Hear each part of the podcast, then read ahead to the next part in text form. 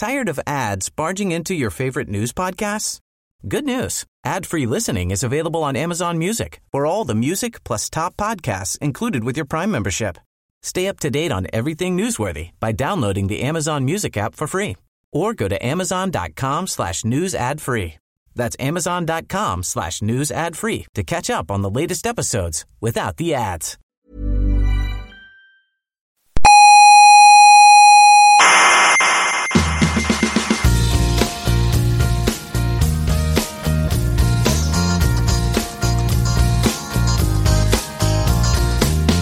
Aquí comienza Coffee Break, la tertulia semanal de la actualidad científica. Qué vergüenza de científicos. ¿Por qué? Derrochando esas millonadas en, en sus juguetitos Ya. cuando hay tanta gente en el mundo pasando hambre. coño. No, pero no es mucho. Por ejemplo, ¿sabía usted que la humanidad gasta más cada año en películas que en investigación espacial? Mentira. O en maquillaje, por ejemplo, se gastan más en maquillaje. Mentira. O en fútbol. Mentira. O en salir a tomar copas. No le oigo, no le oigo, no le oigo, no le Sí, oigo. sí no que me oye. No me quiere oír.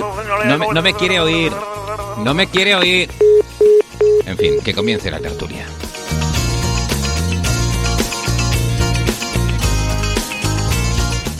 Saludos, criaturas inteligentes de la galaxia. Esta semana hemos tenido el Día de la Mujer y la Niña en Ciencia, el Día del Amor y la Amistad y el Día de la Radio. Vamos, que es nuestra semana favorita.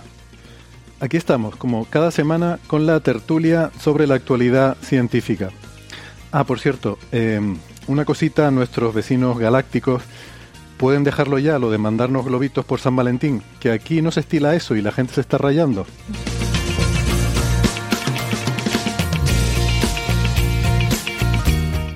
Hoy hablaremos sobre la miniluna de la Tierra y órbitas de herradura, sobre el descubrimiento de una nueva obra de Lope de Vega, sobre ingeniería espacial para luchar contra el cambio climático, un AGN dual y los intrigantes anillos de un pequeño mundo en el sistema solar exterior.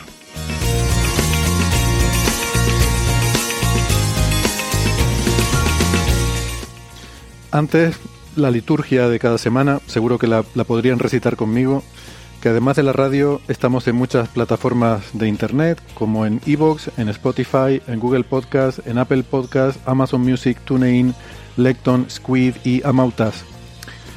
Eh, no dejen de suscribirse, que no les cuesta nada y así no se pierden ningún episodio. Les aparecerá siempre una notificación cada vez que haya un episodio nuevo. Y eh, también en nuestra página web, que es señalirruido.com, eh, en esa página pueden encontrar todos los audios de todos los episodios anteriores y las referencias de los temas que tratamos en cada episodio. Les recuerdo la dirección señal y ruido, todo junto con ñ, señalirruido.com. Nos pueden encontrar en redes sociales, en Facebook, en Twitter y en Instagram. Y eh, hay club de fans en Facebook, hay canal de, de Telegram y de Discord, o servidor de Discord, como se digan estas cosas, que yo no las controlo, que son eh, canales hechos por oyentes en los cuales pueden interactuar eh, con otros oyentes del programa. Nos pueden contactar a través de las redes sociales o bien a través de la dirección de correo oyentes arroba señalirruido.com.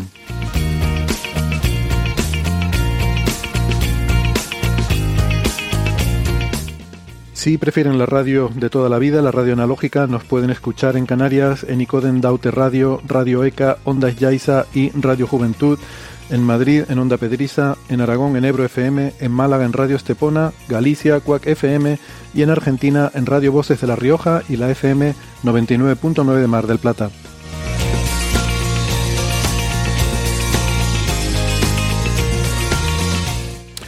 Nos acompaña hoy desde Málaga Francis Villatoro, que es físico, informático, doctor en matemáticas, profesor en la Universidad de Málaga. Hola Francis, ¿qué tal? Muy bien, aquí estamos en Málaga, un día así soleado, aunque bueno, la temperatura es un poquito fresca, ¿no? Hará 17, 18 grados y si pillas una esquinita en la que se mueve un poquito el aire, tienes como un poquito de sensación de frío, pero por lo demás un día muy muy agradable para pasear y, y nada, y por supuesto pues aquí en casa disfrutando con vosotros de, de un gran programa de ciencia. Sí, ahí se te veía con el suéter puesto ya como que, como que todavía no, no llega la primavera. Eh, tenemos a Sara Robisco también, que es ingeniera informática, es arroba SaraRC83 en Twitter. Hola, Ra- eh, Ra- Sara, hola, ¿qué tal? Hola. Que se me sale raza, pero no, Exacto. eso... Sí, no, o rana, digo hola, me iba a hacer croa. Crack. Tenemos en Galicia a José Edelstein, doctor en ciencias físicas, profesor en la Universidad de Santiago de Compostela. Hola, ¿qué tal, José? ¿Qué tal, Héctor? ¿Qué tal, compañeros? Eh, bien, bien, muy bien. Día primaveral, la verdad, un día precioso en Santiago.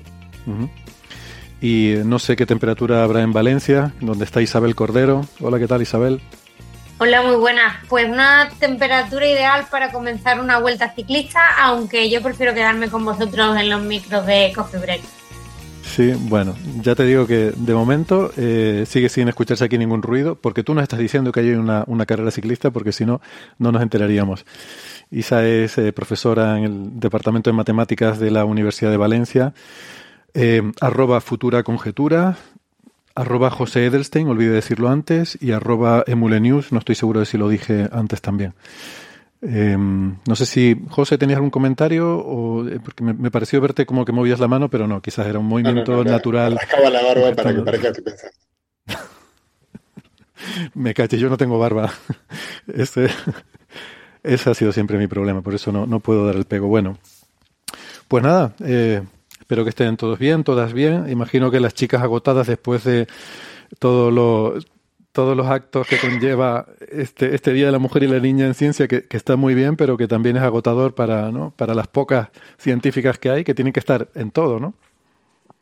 Sí, sobre todo yo creo que aquí es que además hemos cogido a dos disciplinas donde no hay demasiadas, porque ingeniería, informática, astronomía bien, pero en cuanto le pones astrofísica o algo computacional mal, y entonces me imagino que Sara, pues como yo, a ver, feliz de ir a muchos lados, feliz de que cuando vienen, haces cualquier charlita y viene un grupo de cinco adolescentes, mujeres emocionadas, dice, ha merecido la pena, pero agotadita un poco. Ya. Bueno, pues vamos a empezar con los temas que teníamos, ¿no? Eh, como digo, uno que ha suscitado mucho interés en los medios de comunicación, hemos visto bastantes noticias, incluso en la prensa generalista, es esta nueva mini luna que tiene nuestro planeta y que yo al principio, la verdad es que confieso que puse esta noticia un poco a regañadientes porque lo de mini luna no me gustaba y lo quería... Eh, pues aquí destripar esto, ¿no? De por qué no es una mini luna. Lo que pasa es que luego cuando leí el asunto resulta que, en realidad sí que es una mini luna, pero puede haber cierta confusión en torno a esto, así que podemos empezar por, por eh, explicarlo y, luego por qué mmm, vine yo a la noticia un poco con, con los ojos inyectados en sangre y luego he tenido que dar un paso atrás y decir, ah, bueno, no, en realidad no estaba tan mal. Eh, ni, ni, ni tan mal, ni, ni, o sea, que estaba bien, vamos. Entonces, bueno, el asunto es el siguiente. Hay un pequeño objeto que se llama 2022 NX1. Eh, es un pequeño asteroide entre 5 y 15 metros, es el tamaño que se estima con las observaciones que tenemos, que se descubrió el año pasado, por eso se llama 2022. Eh, se descubrió por un, grupo de aficionados en Namibia. Eh, y que bueno eh, ha despertado cierto interés entre eh, los, la comunidad astrofísica porque es un objeto muy cercano a la Tierra y se ha estado pues investigando un poco sus propiedades y demás. Eh, lo que ha salido estos días y por eso ha sido tan noticioso es un, trabajo que se publicó en Astronomy and Astrophysics Letters, un, una letter de Astronomy and Astrophysics, por compañeros míos de, de, aquí del IAC y por dos conocidos investigadores de sistema solar eh, de la Universidad, son de Madrid, desde la Complutense, a ver, de, de la Universidad Complutense, sí, eh, de, de, de, la que te gusta, Sara, de, de la Complu. No, yo soy de Alcalá. De Alcalá, ay, ¿por qué estábamos hablando? Ah, no, perdón, perdón. Eh, Vale. Es que Alcalá, claro, Alcalá es Complutum en romano. Ah, es que dije, es Hay verdad, estamos hablando de Complutum. El, el, el, sí, sí, exactamente. Y, bueno, con Pluto hay mucha gente a pesar de que ya no es planeta, pero, pero siguen, siguen dando la vara con Pluto también, o sea que eh, de ahí seguramente viene el lío. Bueno, estos dos autores de la Complutense son Raúl y Carlos de la Fuente Marcos, que hemos hablado de ellos en alguna otra ocasión, que son los dos únicos que no conozco personalmente, pero sí sus trabajos, porque he leído mucho de, de los trabajos que han hecho por, bueno, por el tema del planeta 9 y tal. Ellos han trabajado mucho también en la hipótesis del planeta 9, pero sobre todo en astrodinámica de objetos del sistema solar. Son eh, en nuestro país probablemente de los eh, de los que trabajan más, eh, han hecho más aportaciones en esto de hacer simulaciones eh, de, de, bueno, orbitales, de dinámica orbital, de mecánica celeste en, en los objetos del sistema solar, ¿no? Y, y, luego, pues hay coautores que les sonarán, como Julia de León, que ha estado aquí varias veces en el programa, Javier Licandro, mi compañero de, de, despacho, así que tengo acceso bastante directo a, este trabajo. Y bueno, y compañeros, ¿no? Como Miquel Serra y Antonio Cabrera Lavers, de, que es el, jefe de operadores del, del Gran Telescopio Canarias. Y en este artículo lo que han hecho es estudiar este objeto, eh, con el GTC, con el Gran Telescopio Canarias, eh, en particular el instrumento OSIRIS, para derivar propiedades espectroscópicas, para ver un poco qué tipo de objeto es, y también, eh, que me imagino que es la contribución de los hermanos de la Fuente Marcos, estudiar la trayectoria, ¿no? la órbita de este objeto y dónde puede venir. Todo esto viene motivado por el hecho de que cuando encuentras un objeto así que está mmm, muy cerca de la Tierra, eh, surge la duda de si es un objeto natural o si es un, eh, un objeto artificial, puede ser un trozo de, basura espacial, una segunda etapa de un cohete a la Luna, un, yo qué sé, un, Tesla que, haya por ahí. en, porque, claro, la mayor parte de nuestra basura está en, en la órbita terrestre, ¿no? Pero eh, esto es más allá de la órbita terrestre, de hecho, más allá incluso de, de, de la Luna puedes tener, eh, pues eso, de, de, misiones que hayan ido a la Luna, eh, segundas etapas, incluso terceras etapas de cohetes que hayan quedado por ahí, y eso, pues alguna, en alguna ocasión se ha identificado algún objeto que, que se descubrió entre comillas y luego resultó ser, pues alguna, eso, no, algún trozo de cohete. Mm, o también la otra posibilidad, lo habitual en estos casos es que sea un, bueno, un, lo que se llama un eyecta lunar, ¿no? Un trozo de luna que haya sido arrancado por algún impacto de meteorito y tal. Entonces, en bueno, Argentina, está... disculpa, a, a, veces se considera otra hipótesis que hubo un famoso penalti que tiró Higuaín, que eh, algunos dicen que entró en órbita, no se sabe muy bueno, bien. aquí lo tiró Sergio Ramos, pero. Ese también hubo uno Ahí. parecido de Sergio Ramos, sí. efectivamente. O sea que debe haber un par de balones que están dando vueltas también. ¿eh? Sí, sí. Pero más pequeños, no de 5 metros. Aunque no sé, pues se puede llegar a empezar a hinchar ahí por la falta de presión. Claro. Puestos a especular con cosas humanas, aquella alcantarilla que cuando salió un cohete, no sé en qué lanzamiento, creo que fue en un Apolo, que salió una tapa de alcantarilla también y que hay, debe estar por, en órbita. Hay, hay, una leyenda sobre eso, pero es sobre un test de, de una bomba atómica. De ah, eso, una... no, perdón. El test de la bomba atómica. Sé que es una tapa de alcantarilla, pero no sabía. Sí, sí. Sí, hay una. Hay alguna historia sobre. Pero creo que es. O es leyenda urbana, o bueno, no lo sé. Ahora, ahora mismo no tengo. Recuerdo haber leído sobre eso en, en algún momento, pero no me, no me acuerdo. Bueno, da igual. La cuestión es que el interés por este objeto es porque eh, está, bueno, está muy cerca de la Tierra y esto de la lo que se llama mini luna vamos a ver, esto es un tipo de, objetos que de hecho hay, hay, algunos otros que se conocen, que lo que hace es que en realidad no es que esté en una órbita alrededor de la Tierra como está la Luna, sino que es un objeto que está eh, orbitando al Sol, pero en una órbita muy muy parecida a la de la Tierra. Eh, Habrán oído esto de que va en una órbita de herradura o no sé qué, incluso en la, nota de prensa, la verdad que la nota de prensa de este artículo es un poco creo que es difícil de, de, entender. Para alguien que no esté familiarizado con estas cuestiones le puede resultar raro porque te habla como a veces se, eh, se viene ese objeto se acerca a la Tierra y luego se da la vuelta y se va. Y, y, la gente se puede preguntar pero si la gravedad es atractiva cómo puede algo venir hacia la Tierra y luego darse la vuelta y marcharse no eh, bueno la razón es que aquí se mezcla a veces cuando cuando pensamos en las trayectorias de objetos en el espacio, pues normalmente solemos hacerlo en un sistema de referencia. Si estamos pensando en la Tierra y la Luna dando vueltas alrededor, pues es un sistema geocéntrico, ¿no? Eh, veo, Sara, que nos compartes algo en el chat sobre la tapa de alcantarilla. ¿Quieres comentarlo? Sí, que fue eso en una, en una prueba nuclear que se hizo en el 57 y la primera prueba nuclear que se, esto es una segunda prueba, se hizo una primera y claro, no sabían cómo medir eh, cómo había sido porque la explosión fue mayor de lo que esperaban. Si cómo lo hacemos, pues muy fácil, ponemos unas cámaras, lo tapamos con una, una tapa bastante grande, se colocó, eh, era una placa de acero soldada de uno media tonelada y 10,16 centímetros de grosor. Bueno, pues se puso y las imágenes eh, toman una primera imagen con la tapa y una segunda si la tapa. Se cree que la tapa efectivamente o, se vaporizó, que es lo más lógico, vamos, que sale todo el espacio, pero que se vaporizaría con la, eh, con la atmósfera.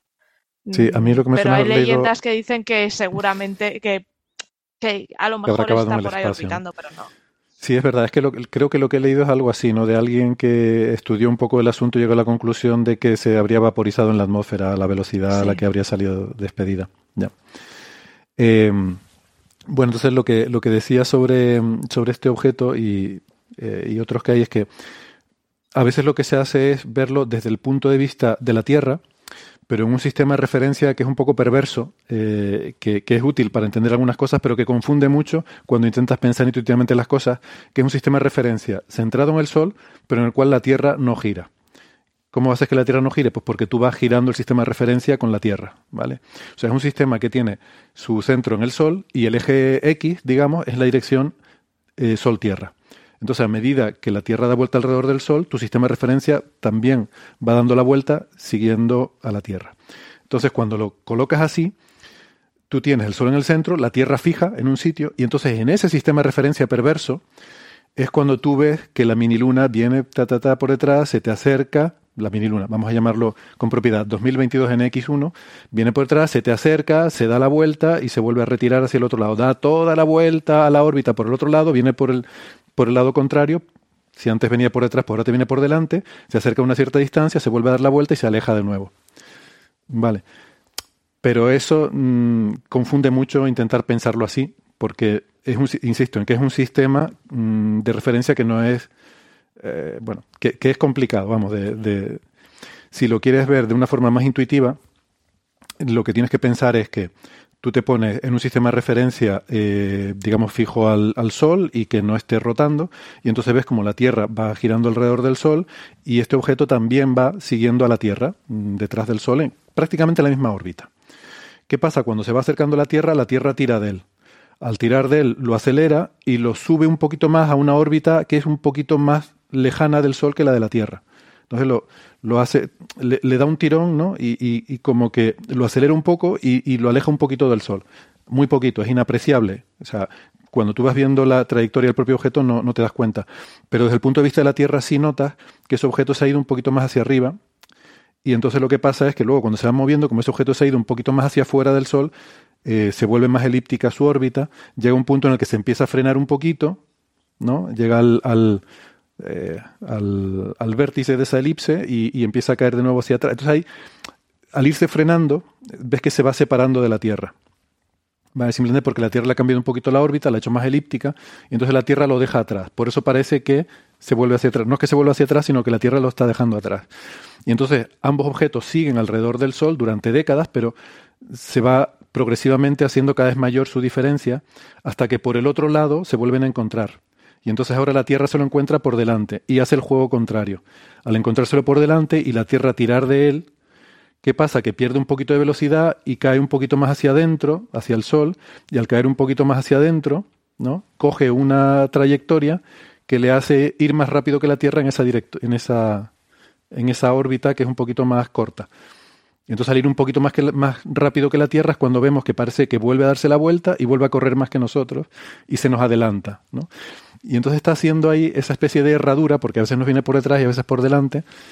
Y bueno, eso es lo que se llama con esa órbita de herradura. Es una cosa muy liosa, pero insisto, creo que es una cuestión de sistemas de referencia. Yo creo que no tenemos que pensarlo cuando hablamos, cuando hacemos divulgación y cuando hablamos eh, en términos que no son técnicos, no le cuentas a la gente que es una herradura que a veces viene por delante y a veces por detrás, sino es un objeto que está en una órbita muy parecida a la de la Tierra y a veces nos la encontramos por un lado y a veces por otro. Cuando miras los detalles de la interacción de ese objeto con la Tierra es muy compleja. Eh, o sea, al, acercarse hacen patrones mm, eh, poco predecibles, ¿no? Eh, y hay veces, y estos es otro de los temas que aparecen también en las notas de prensa, que se habla de energía negativa. Y eso también puede ser confuso para la gente. ¿no? Entonces el objeto adquiere energía negativa. Esto no tiene nada que ver ni con viajes al pasado, ni con velocidades hiperlumínicas, ni con estas cosas exóticas que se hablan cuando hablamos de energía negativa, se refiere a energía potencial. Sabes que eh, siempre decimos que lo normal en física es que tú no puedas tener un cero absoluto de energía, sino que es arbitrario donde tú pones el cero. Tú solo hablas de, eh, variaciones de energía respecto a una referencia, ¿no? Y con la energía potencial mm, gravitatoria, el criterio es ponerlo de tal forma que el cero te indica cuando un cuerpo ya no está ligado con otro. Entonces, mm, respecto a la Tierra, un objeto que tenga una energía potencial positiva quiere decir que no está ligado gravitatoriamente y negativa quiere decir que sí está ligado gravitatoriamente. a eso se refiere con energía negativa, eh, que creo que también es otra cosa confusa si no la, cuando la, cuentas así, si no, si no la explicas un poco. Entonces, hay veces que este objeto adquiere una energía potencial negativa con respecto al potencial de la Tierra. Y cuando eso ocurre, entonces se habla de una mini luna porque en ese, durante ese, pero son transitorias, o sea, dura poquito tiempo en esa fase. Y eso ha ocurrido eh, con anterioridad, sabemos que ocurrió en, eh, no tengo aquí ahora las fechas, ¿no? Pero cada X décadas se, mm, el, el movimiento de este objeto lo lleva a una situación en la que tiene esa energía negativa, entonces está de forma efectiva eh, en órbita alrededor de la Tierra pero un objeto muy pequeño que está muy lejos. O sea, es una órbita realmente poco regular eh, o poco... es efímera, es lo que se dice habitualmente. Por eso no se considera un, realmente un satélite, sino que es algo transitorio, es una fase. Es como la adolescencia, es una fase y luego se te pasa. Pues a esto le pasa lo mismo. estos asteroides pasan por una fase, que son mini lunas, y entonces yo pensaba, por eso venía yo un poco con los dientes afilados a esta noticia, porque pensaba que este era un objeto que estaba merodeando la Tierra con esto de la órbita de herradura y tal. Y yo decía, pero eso no es una mini luna. Pero es que sí, eh, lo, eh, lo, que demuestran en el artículo es que ahora mismo está con una energía potencial negativa respecto a la Tierra, por tanto, técnicamente sí que es lo que se considera, lo que se denomina una mini luna. Que otra cosa es que a mí tampoco me gusta esa denominación, pero bueno, eso ya es eh, como llamamos a las cosas pero efectivamente con la definición habitual de mini luna lo sería. Eh, bueno, es una cosa transitoria, eh, en unos años pues volverá a desacoplarse gravitacionalmente de la Tierra y seguirá haciendo este recorrido ¿no? en, una órbita muy parecida a la de la Tierra, pero un poco por delante, un poco por detrás. Y luego, claro, esto es lo que han hecho, sobre todo eh, con el tema de las simulaciones numéricas, es ver que también lo fue anteriormente, a ver si lo tengo por aquí en la figura, en el sobrevuelo de 1981, o sea, en 1981 volvió a tener esa energía negativa y lo volverá a tener en 2051. ¿Vale? O sea, ahora mismo es una mini luna, dejará de serlo en, no sé, en unos años, unas décadas, y en 2051 volverá a hacerlo, según las simulaciones. Y hacia atrás hasta 1981 seguramente se podría ir más atrás, más adelante, pero no hay suficiente precisión todavía en la, en la trayectoria actual como para, para, poder extrapolar mucho más allá de, estos, de estas fechas que ponen aquí. Pero bueno, eso es una de las cuestiones y la otra es la procedencia, ¿no? De cuál es la naturaleza de este objeto y es para lo que han sido muy útiles las observaciones de Osiris que dan espectroscopía, porque con esto lo que han concluido es que el espectro es, eh, es, consistente con el de un asteroide, o sea, no es un objeto artificial, no es una superficie metálica, eso se, vería en el espectro, es realmente un asteroide, y es consistente con los asteroides que son de tipo K, que se llaman. Que, esto es hay una clasificación que se llama la, clasificación de Tolen de, de, los asteroides. Hay pues tipo, tipo S, tipo K, tipo X, tipo V, son diferentes dependiendo del espectro que tengan y eso está relacionado con de qué está hecho, cómo está hecho el asteroide y, cómo se formó. Entonces, estos de tipo K son poco habituales, pero se parecen mucho a unos muy comunes que son los tipo, los tipo S, que son los que son muy eh, abundantes en silicatos. Eh, mm, eh, son, son como, como una piedra, básicamente una piedra. Saben que hay otros asteroides que son condritas, otros que son metálicos. pues estos eh, son parecidos a estos tipos S, que son, son silicatos, son piedras eh, en el espacio. Y, y, eso, pues es bastante, bastante normal. Aquí dicen que es, de estos tipo K, aunque también podría ser un tipo XK, X mayúscula, K minúscula, pero que esto ya es un... Es que uno de los tipos es el tipo X, que, que es un grupo también un poco peculiar, ahí están los metálicos, y hay veces que estas diferencias no son muy nítidas entre un tipo y otro y hay como lo que llaman tipos transicionales que están entre un tipo y otro. Entonces el, XK es como un X pero que parece K. A ver, o sea, que o es K o es un X que parece K. Entonces, ese es un poco el, Supongo que son de las cosas que se ponen en el artículo para, para cubrirte bien las espaldas y ser riguroso, ¿no? Eh, pero es que la X y la K se parecen bastante, o sea, es solo cuestión de estirar los palitos. Una cuestión de inclinación. Exactamente. Sí, sí, sí. Y luego también la duda era si podía ser eyecta lunar, que eso lo descartan también porque tendría otro espectro diferente. O sea, no es composición lunar y no es, eh, y no es un cohete. Es, un, es realmente un asteroide. Hay otro, el único, hay como tres objetos anteriores que están en este tipo de juego con la Tierra, de, de ir muy cerquita, de que a veces me acerco, a veces me arrimo, pero ¿sabes? Pero sin compromiso. Aquí nada estable. ¿eh? nos arrimamos a veces, pero a ver, por relacionarlo. Que corre el aire. Que corre el aire, ¿no? Por relacionarlo con lo de San Valentín. O sea, algún escarceo, pero sin. E, efímero, ¿no? Eh, una cosa así sin, sin pensar en el largo plazo. Y, y, de eso solo hay uno que se le ha hecho espectroscopía antes, que es el 2020 CD3. 2020 CD3. Yo, a ver, de estas cosas, eh, yo lo digo así como con mucha seguridad, pero en realidad no tengo ni idea cómo se ponen estos nombres. Sé que los primeros cuatro debe ser la fecha de descubrimiento, eso es una cosa que se me ha ocurrido. Y luego llevan unas letras como NX1, CD3, que no me preguntes. Igual es un número de serie en el catálogo de cuerpos menores o algo así. Pero bueno, le preguntaré a Javier Licandro a ver si me aclara ese. ¿La N puede ser porque se refiere a un neo o no? Bueno, puede ser, pero el otro también lo es. El 2020 CD3 también sería un neo. ¿Vale? Neo son los cercanos a la Tierra, ¿no? Near Earth Object, objetos hmm. que se acercan a la Tierra.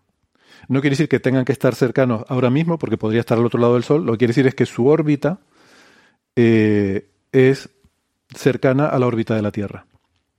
Y esos son, claro, los peligrosos. De hecho, de este se ha hablado si podría caer a la Tierra. Y la conclusión de este artículo es que, sí, que a partir de. Que hasta 2070 o algo así, ¿no? Pero a partir de 2000. Eh, a partir de 2070, creo. No, no tengo no me apunté exactamente. Sí, 2075 ponía más o menos, o por ahí. Que a partir de entonces podía darse Eso es. el caso de que.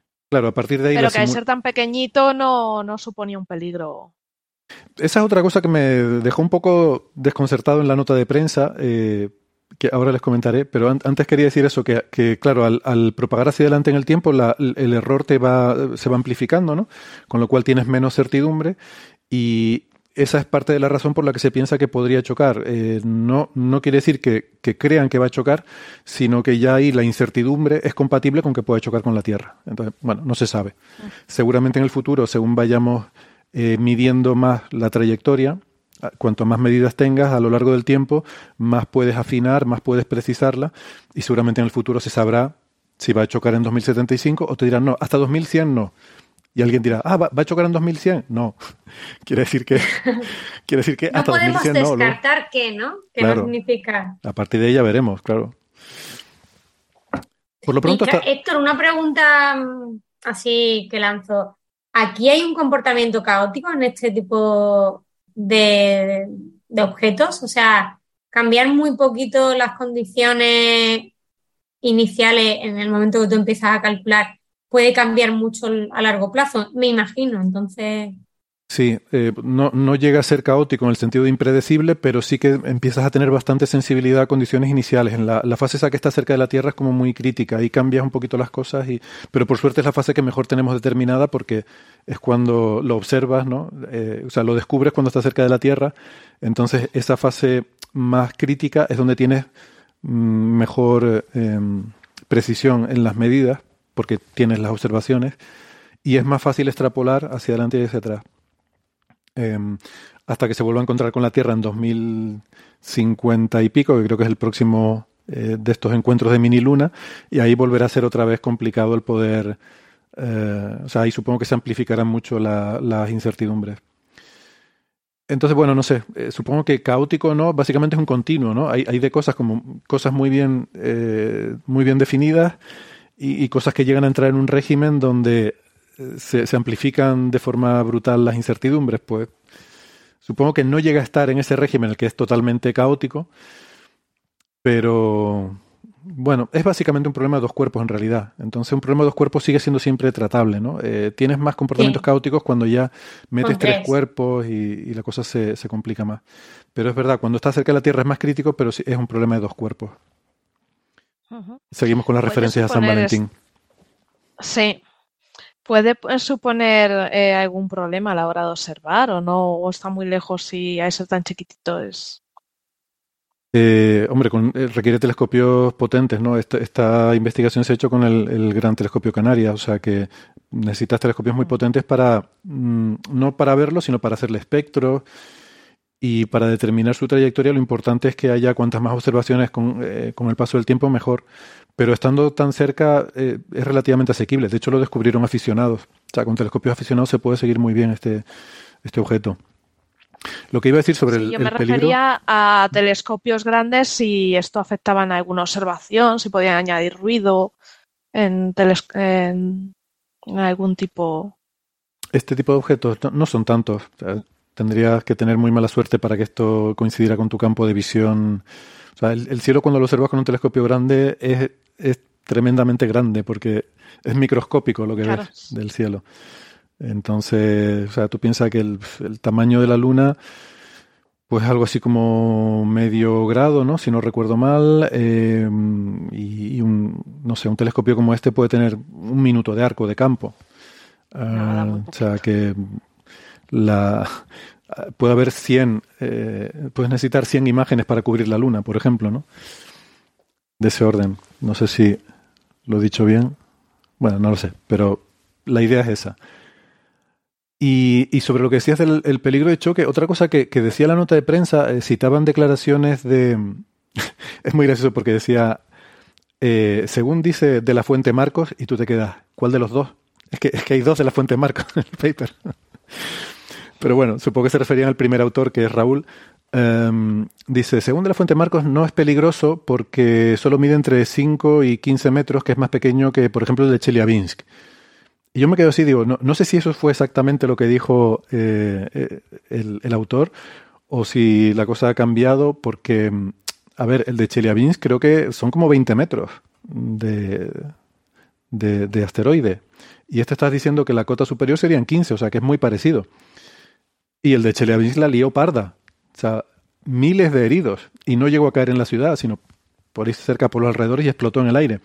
Pero de roturas de ventanas, de de, la onda expansiva de tal, miles de heridos, simplemente por caer cerca de la ciudad.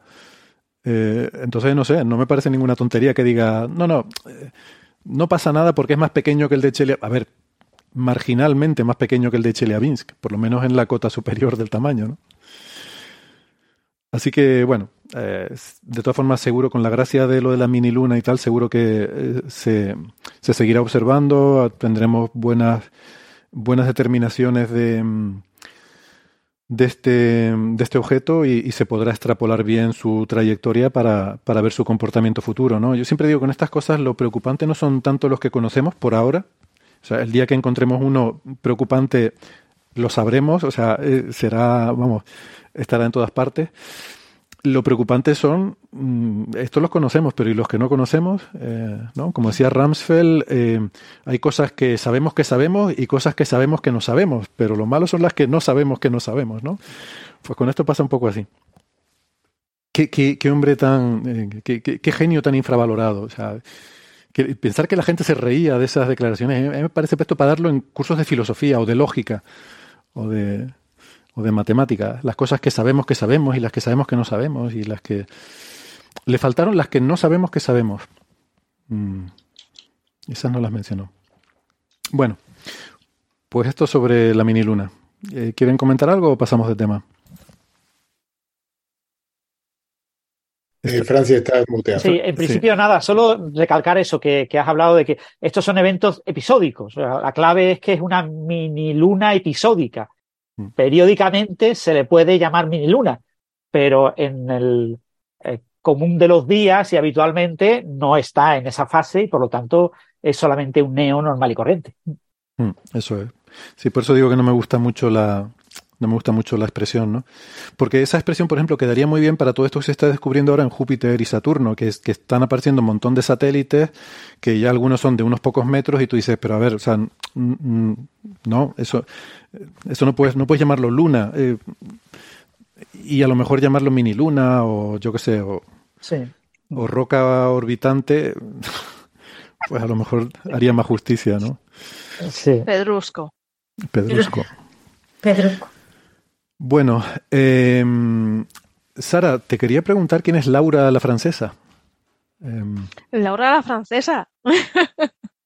pues es una obra literaria que se encuentra ahora mismo en la Biblioteca Nacional, eh, aquí en Madrid, junto con un montón de, de, textos del siglo de oro español. Hay un montón, la Biblioteca Nacional tiene un archivo lleno de, este, de obras de teatro, obras literarias, que están sin clasificar, no tienen autor, porque su autor en su momento no las firmó.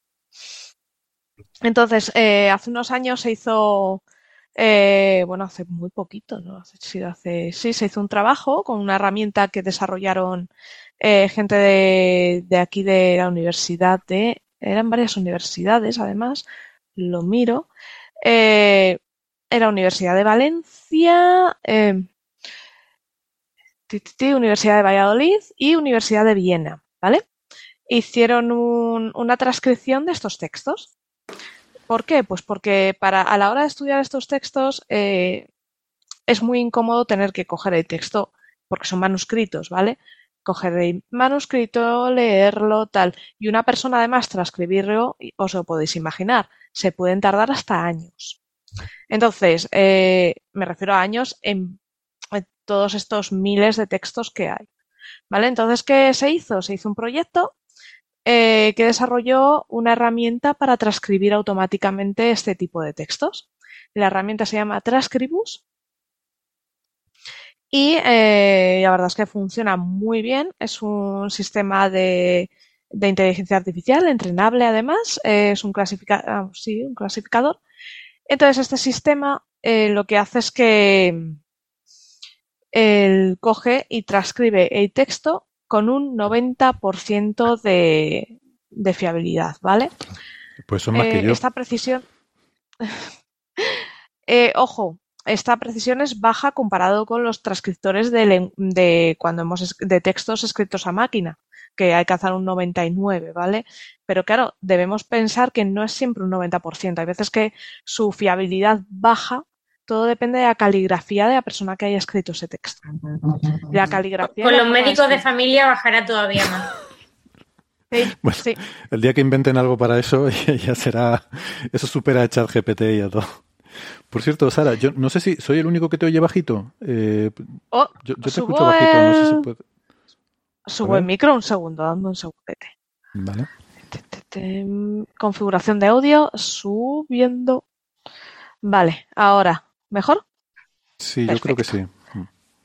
No entiendo por qué lo baja cada vez que entro en, en Zoom. Bueno, pues esta herramienta Transcribus lo que hizo es que transcribió estos textos. Sí que tiene problemas, eh, ahí, eh, si bien corrige algunas cosas, adapta nuestro lenguaje actual, quita las dobles S, las dobles M, pone acentos y tal, pero sí que tiene problemas porque hay veces hay palabras que no separa o hay palabras que no junta, comete algunos errores, pero comete errores en palabras un poco menos comunes. Entonces, eh, te deja un texto que se puede trabajar muy bien con él, pese a estos errores. Entonces, ¿qué hicieron con ello? pues se les ocurrió decir, oye, ¿y si hacemos un siguiente trabajo? ¿Y si aplicamos un modelo para ver si reconoce la autoría o no? Bueno, pues hubo una persona que estaba haciendo su doctorado y se le ocurrió hacer esto, ¿vale? La persona se llama Álvaro eh, Cuellar. Entonces, lo que hizo fue un modelo que le pasabas estos mil y pico documentos y él lo que hacía es que te decía si eran de Lope de Vega o si no.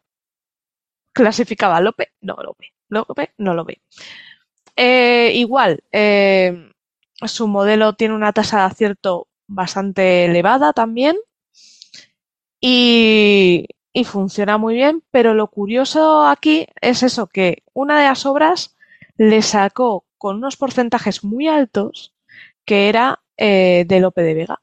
De hecho, los porcentajes, bueno, son un 65, un 67, pero ha llegado hasta un 78, o sea que mm, marcaba eh, que sí que podía ser de Lope de Vega. Y esta obra es La francesa Laura, que es eh, una obra que de haber sido escrita por Lope de Vega se escribió al final de su vida, sea, al final de la vida en los últimos años.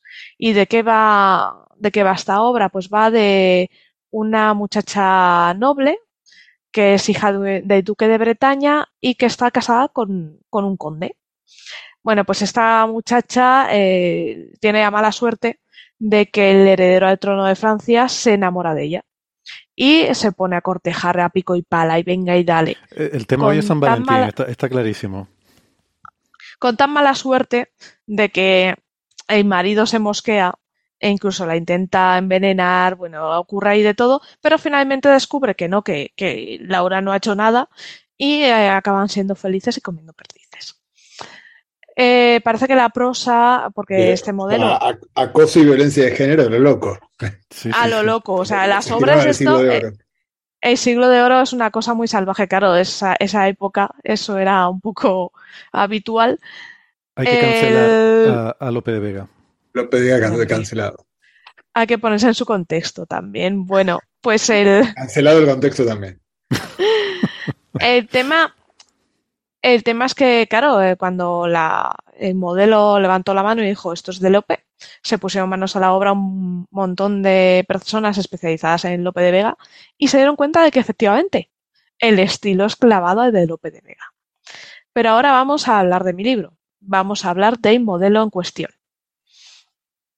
Porque, claro, eh, el modelo en cuestión es, esta persona lo que ha hecho es la culminación de la elegancia, lo que viene siendo para mí porque ha usado una Super Vector Machine. Eh, hablando en castellano, porque ya sabéis que a mí las palabras en inglés no me gusta usarlos siempre que podamos usar términos españoles, eh, pues son máquinas de soporte vectorial. ¿Y qué es una máquina de soporte vectorial? Pues es un tipo de modelo que no solo es muy sencillo, eh, en su concepto es una sencillez espantosa, ahora os la voy a explicar, pero aparte son muy eficientes necesitas muy pocos recursos de la máquina para obtener resultados muy buenos. Tan buenos son los resultados que se usan en eh, reconocimiento de imágenes, eh, secuenciación de proteínas, eh, reconocimiento de, de, enfermedades. O sea, se usa en un montón de cosas y con unos resultados muy buenos. Debemos pensar que este algoritmo es muy, muy robusto porque contra las redes neuronales a las que adoramos, eh, las redes neuronales se basan en la minimización de riesgo empírico, ¿no? Para obtener, para minimizar sus riesgos. Este se basa en la minimización de riesgo estructural. Es su estructura la que minimiza riesgo. O sea, si acierta, va a acertar siempre. Si falla, va a fallar siempre. O sea, es muy, muy robusto. Pero ahora vamos a lo bonito, cómo se comporta. ¿Vale? Imaginaos que tenemos un conjunto de datos. Imaginaos una que los ponemos eh, los conjuntos de datos eh, como bolitas de colores y que las extendemos sobre un plano, ¿vale? Cada color de la bolita eh, representaría una característica. En nuestro, en el caso de, estos documentos, serían escritos o no por Lope de Vega, ¿vale? Esto sería el conjunto de entrenamiento. Entonces, tendríamos un batiburrillo de bolitas visto desde arriba de muchos colores vamos, de dos colores. Entonces, como las eh, máquinas de soporte vectorial dicen, vale, vamos a separarlas. Hay que separar los dos conjuntos bien diferenciados. ¿Para qué? Para clasificar, aunque también se usan, se han usado para hacer regresión, pero nos vamos a centrar en el clasificador.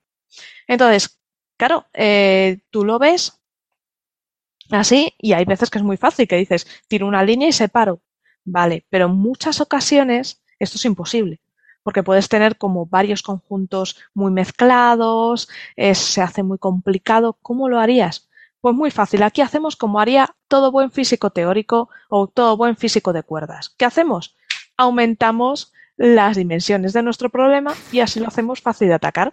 Y ahora es cuando José Edestein me suelta una colleja.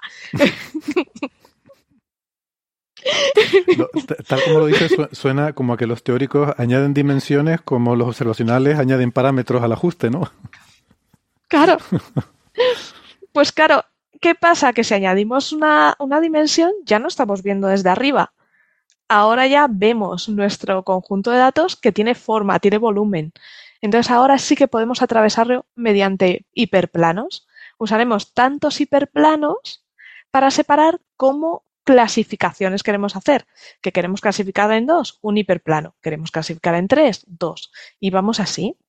Entonces, eh, lo que hacemos es que este hiperplano lo que tiene que hacer es eh, maximizar la distancia de los puntos del conjunto de entrenamiento al plano. O sea, tienes que cortar de tal manera que tu plano eh, diferencie muy, muy bien ambos conjuntos. ¿Vale? ¿Por qué? Porque si te viene un nuevo elemento más cercano al plano, siempre lo vas a hacer, lo va a clasificar bien. Para esto, otra cosa que os va a gustar a los físicos, se hacen eh, optimizaciones como eh, la técnica de optimización cuadrática de Lagrange. O sea, lo tiene todo.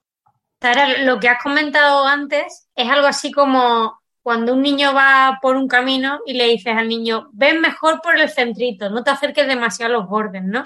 Exacto. Y lo que yo entiendo de lo poquito que he estudiado de cosas de, estas técnicas, al final es robusto porque como minimizas, o sea, maximizas, digamos, que te alejes todo lo posible de los dos conjuntos, o sea, déjame un poquito de margen.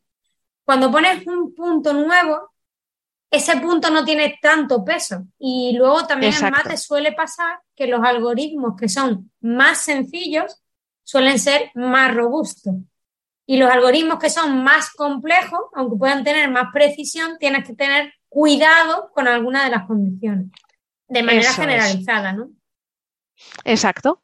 En este caso funcionan muy bien, eh, tienen sus problemillas también, pero este tipo de algoritmos funcionan muy, muy bien cuando trabajamos con conjuntos de datos con muchísimas características, conjuntos de datos muy complejos.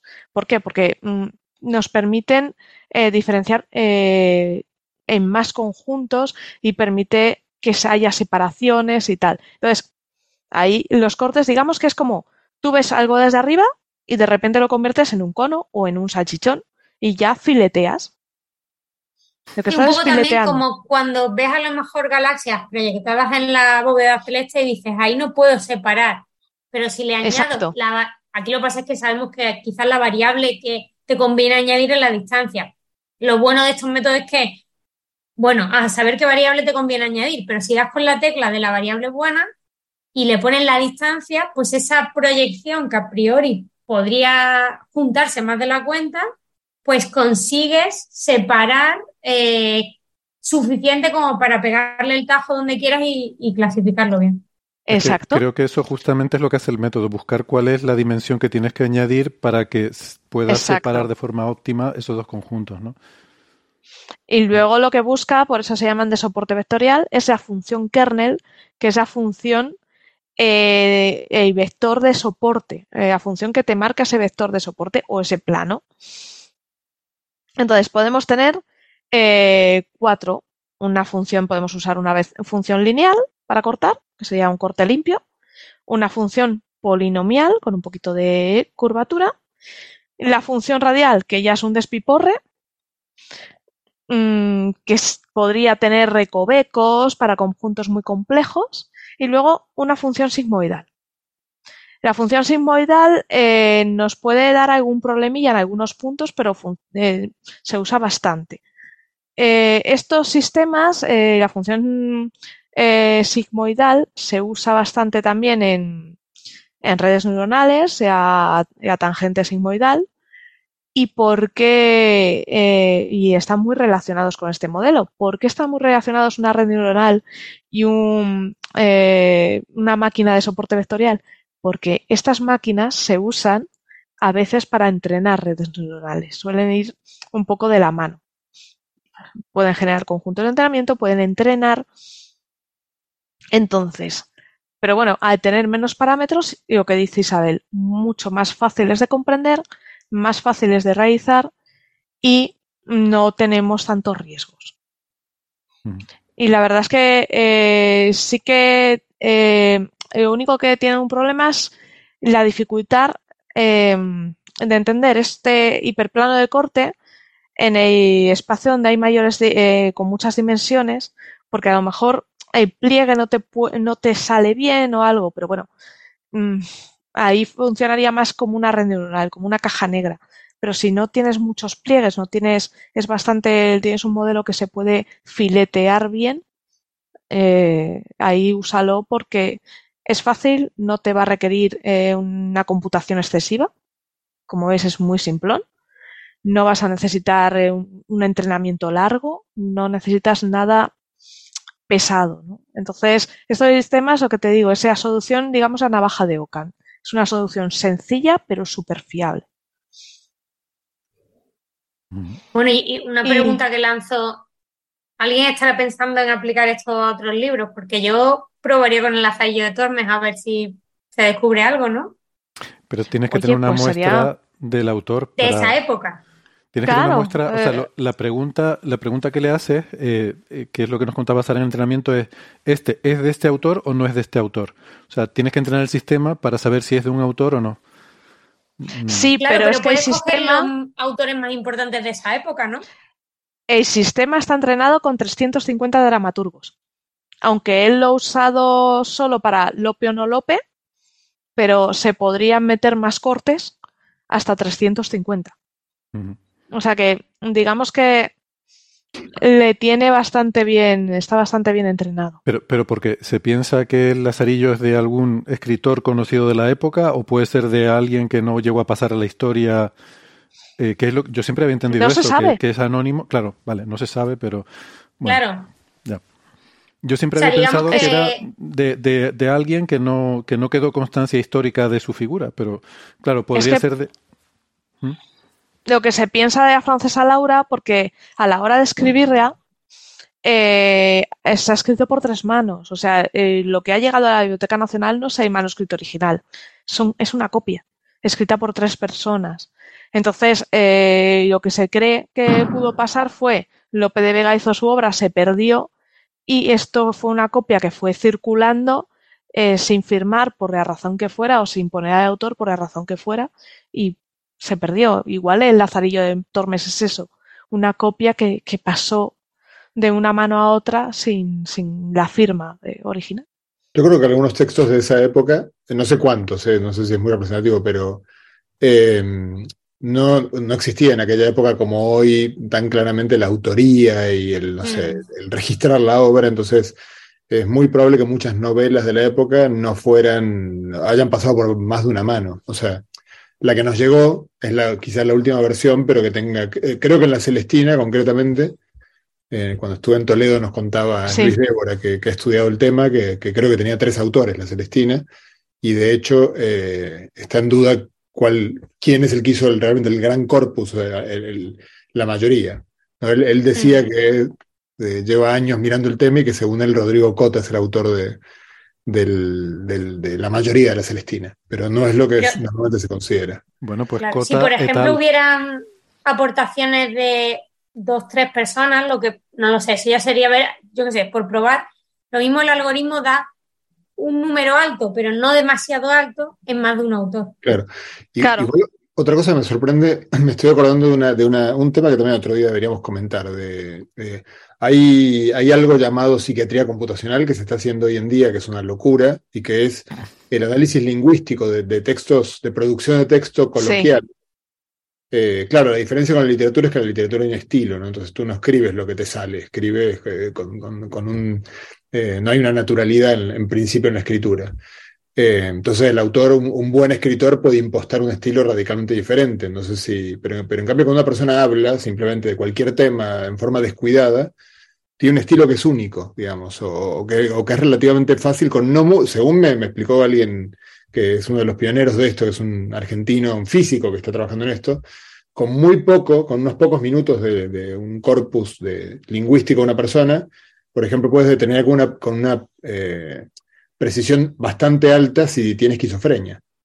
Eh, la estructura de, que utiliza, cosas así. Entonces me sorprende que la autoría no pueda conseguirse algo parecido. Con textos también se ha hecho algo parecido. Eh, por ejemplo, estoy recordando ahora uno que tuvo bastante repercusión mediática, un análisis sobre los textos de Agatha Christie, que concluían que probablemente murió padeciendo una enfermedad eh, neurodegenerativa, eh, porque observaban cómo con el tiempo, en sus últimas obras, se iba reduciendo el vocabulario, el vocabulario, digamos, no el de uso cotidiano, sino el, vocabulario, digamos, más rico y literario que empleas, que no son, eh, que no son vocablos que utilizas cotidianamente, pues como que a lo largo de su obra, eh, pues tenía una cierta riqueza, no se lo parametrizaban de alguna forma, y esa riqueza eh, de vocabulario se iba reduciendo hacia el final de su vida. Y además creo que, mm, no se sabe bien, porque Agatha Christie creo que desapareció al final de su vida. Desapareció, estuvo desaparecida.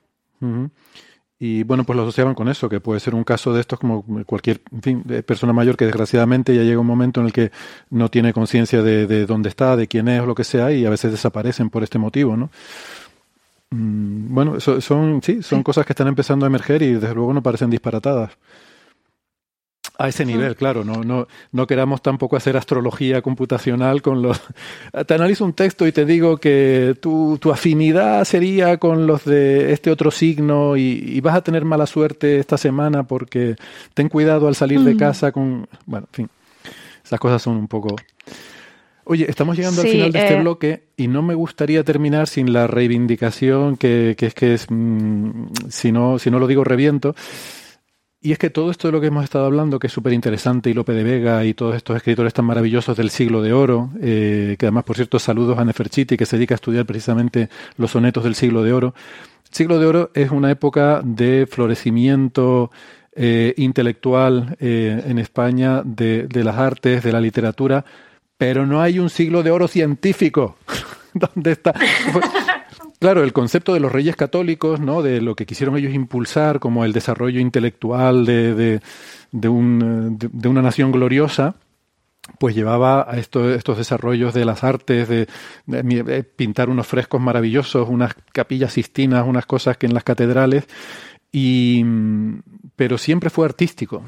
Este país nunca tuvo, yo no pido un siglo de oro, pero una década, por lo menos, una década prodigiosa de ciencia, no la hemos tenido. De todas formas, el siglo de oro de pilla muy lejos ya los reyes católicos, que estamos hablando de 17. Ah, bueno, sí. Mm, sí, un poquito sí, Lope de Vega es siglo XVI, ¿no? Claro, eh, El manuscrito es del siglo XVII. Vale. Pero Lope de Vega nació en el siglo XVI, no sé qué, qué bueno, a verlo aquí. de todas maneras, yo creo que en este país la ciencia ha formado parte de la cultura de manera tan tangencial que por eso o sea, tenemos, pues lo que se dice siempre, ¿no? Que si dices que no sabes quién escribió el Quijote mal, pero si dices mm. que no sabes matemáticas no pasa nada. Pues, y, fíjate, si no pasa nada que el siglo de oro, según pone la Wikipedia, duró de 1492 a 1659. La leche, claro, el siglo XVII, efectivamente. El siglo más largo de la historia. Sí, sí. Delita. Esto creo que lo deja todo muy claro. Impresionante. Eh, Lope de Vega nació en 1562, es decir, en mitad del siglo XVI, y los reyes católicos murieron al principio del siglo XVI, sobre 1515-20. Mm. O sea, llevaba 40 años muertos los reyes católicos cuando nació Lope de Vega.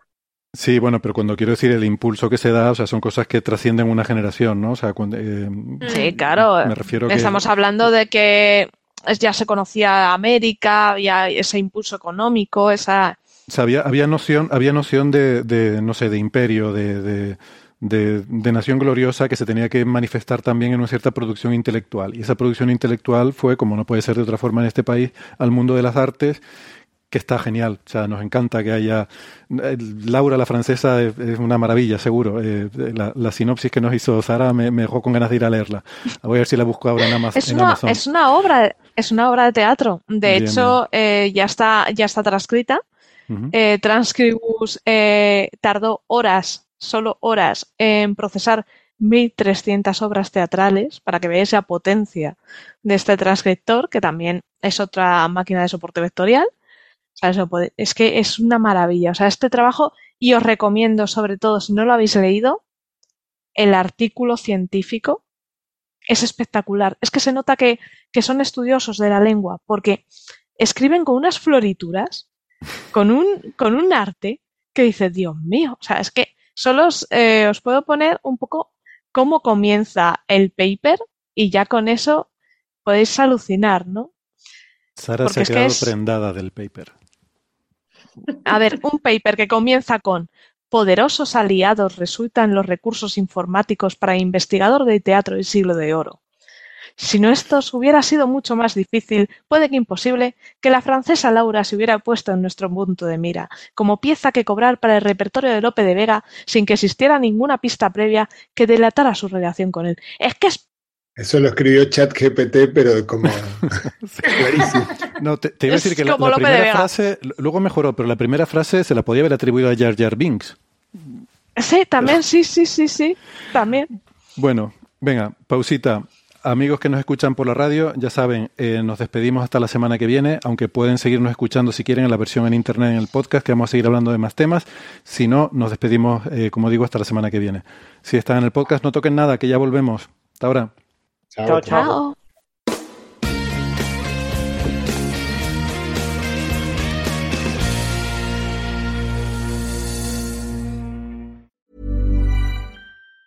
Tired of ads barging into your favorite news podcasts? Good news. Ad-free listening is available on Amazon Music for all the music plus top podcasts included with your Prime membership. Stay up to date on everything newsworthy by downloading the Amazon Music app for free or go to amazon.com slash news ad free. That's amazon.com slash news ad free to catch up on the latest episodes without the ads. Muy bien, gracias por seguirnos acompañando. Vamos a pasar ahora al siguiente tema, que eh, es un tema un poco, un poco curioso, ¿no? Eh, tiene que ver, vamos a hablar de un artículo que ha salido en la revista PLOS Climate, eh, PLOS es Public Library of Science, ya saben que es esta eh, colección de revistas sobre diferentes aspectos, y hay una que yo no conocía, que es nueva, que se llama, eh, pues eso, PLOS Climate, ¿no? Sobre, sobre clima. Y mm, curiosamente es una revista muy reciente, salió, de hecho se, se, se creó hace un año, o sea, en febrero de 2022 salió su primer número no sé, Francis, si tú la conoces, tienes alguna noción. Yo estoy mirando índice de impacto y claro, todavía no tiene, porque no tiene todavía tres años ni cinco años para poder evaluar un, índice de impacto. Yo, en principio, ya te digo, no, no tengo. Yo últimamente no leo muchos artículos de, de PLOS y yo leía mucho PLOS One y las famosas de PLOS eran las demás, las PLOS Biology, eh, y entonces han creado una nueva de clima ellos en este tipo de revistas son como más eh, rigurosos a la hora de revisar y en la revista Plus One es la, digamos, la de revisión laxa. Sí, alguna vez te he oído decir que te parece un poco, sí, poco, no sé, muy laxa, sí. Mm. Claro, eh, Plus eh, One es muy laxa. Eh, de hecho, lo pone la propia, los consejos a los revisores les dicen, por favor, no se os vaya a ocurrir tener en cuenta la novedad, el interés, el factor posible de impacto, la repercusión. No vayáis a tener en cuenta eso de revisar, que no se os ocurra, que eso no es lo que queremos. Os pedimos que sea metodológicamente correcto. Nada más. Punto mm. Pelota. Es lo único que os pedimos. Eso lo dejan como muy claro, ¿no? Como diciendo, ¿qué pasa? Que muchos revisores pasamos completamente de lo que nos dice eh, ese mensaje, ni siquiera no lo leemos y revisamos exactamente igual que en cualquier otra revista. Entonces, ¿qué quiere decir? La mayor parte de los revisores le importa un comino lo que opine, eh, lo que diga la revista sobre cómo hay que revisar. Entonces, yo reviso como yo reviso. Punto pelota. Me importa un comino lo que diga la revista. Pero bueno, eh, ya os digo, hay una serie de revistas. Pero eso lo dice la editorial Plus solamente en la revista Plus One en el resto de las revistas de, de PLOS, eh, que son también revistas de acceso abierto, eh, de pagar por publicar, eh, son revistas mucho más caras. los requisitos son los habituales, es decir, se exige que haya novedad, que haya interés, etcétera. Entonces, PLOS Climate, pues supongo que quiere buscar ese nicho del cambio climático, que es un nicho en el que se puede publicar bastante. O sea, que es de esperar que sea una revista que adquiera un alto índice de impacto en pocos años.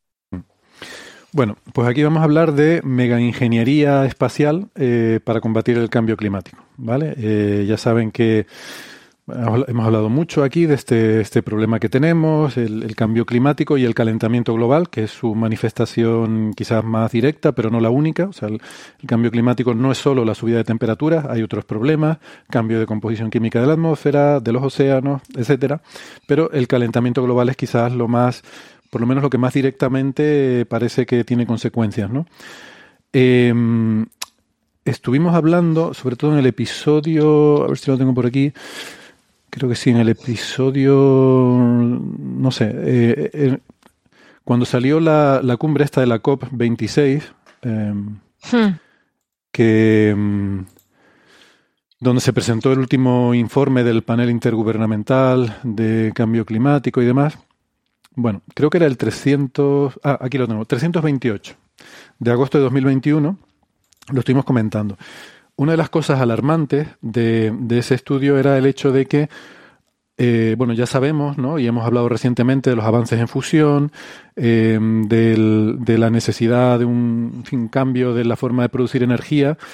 Em, pero mm, se hablaba en ese informe de que aunque dejáramos totalmente de emitir eh, nuevos gases de efecto invernadero a la atmósfera, hay efectos que ya están en marcha, hay una cierta inercia térmica que, eh, o no térmica, sino eh, una, inercia en este proceso que hace que las temperaturas vayan a continuar aumentando durante un tiempo y eso es impepinable y no nos lo quitamos de encima. ¿no?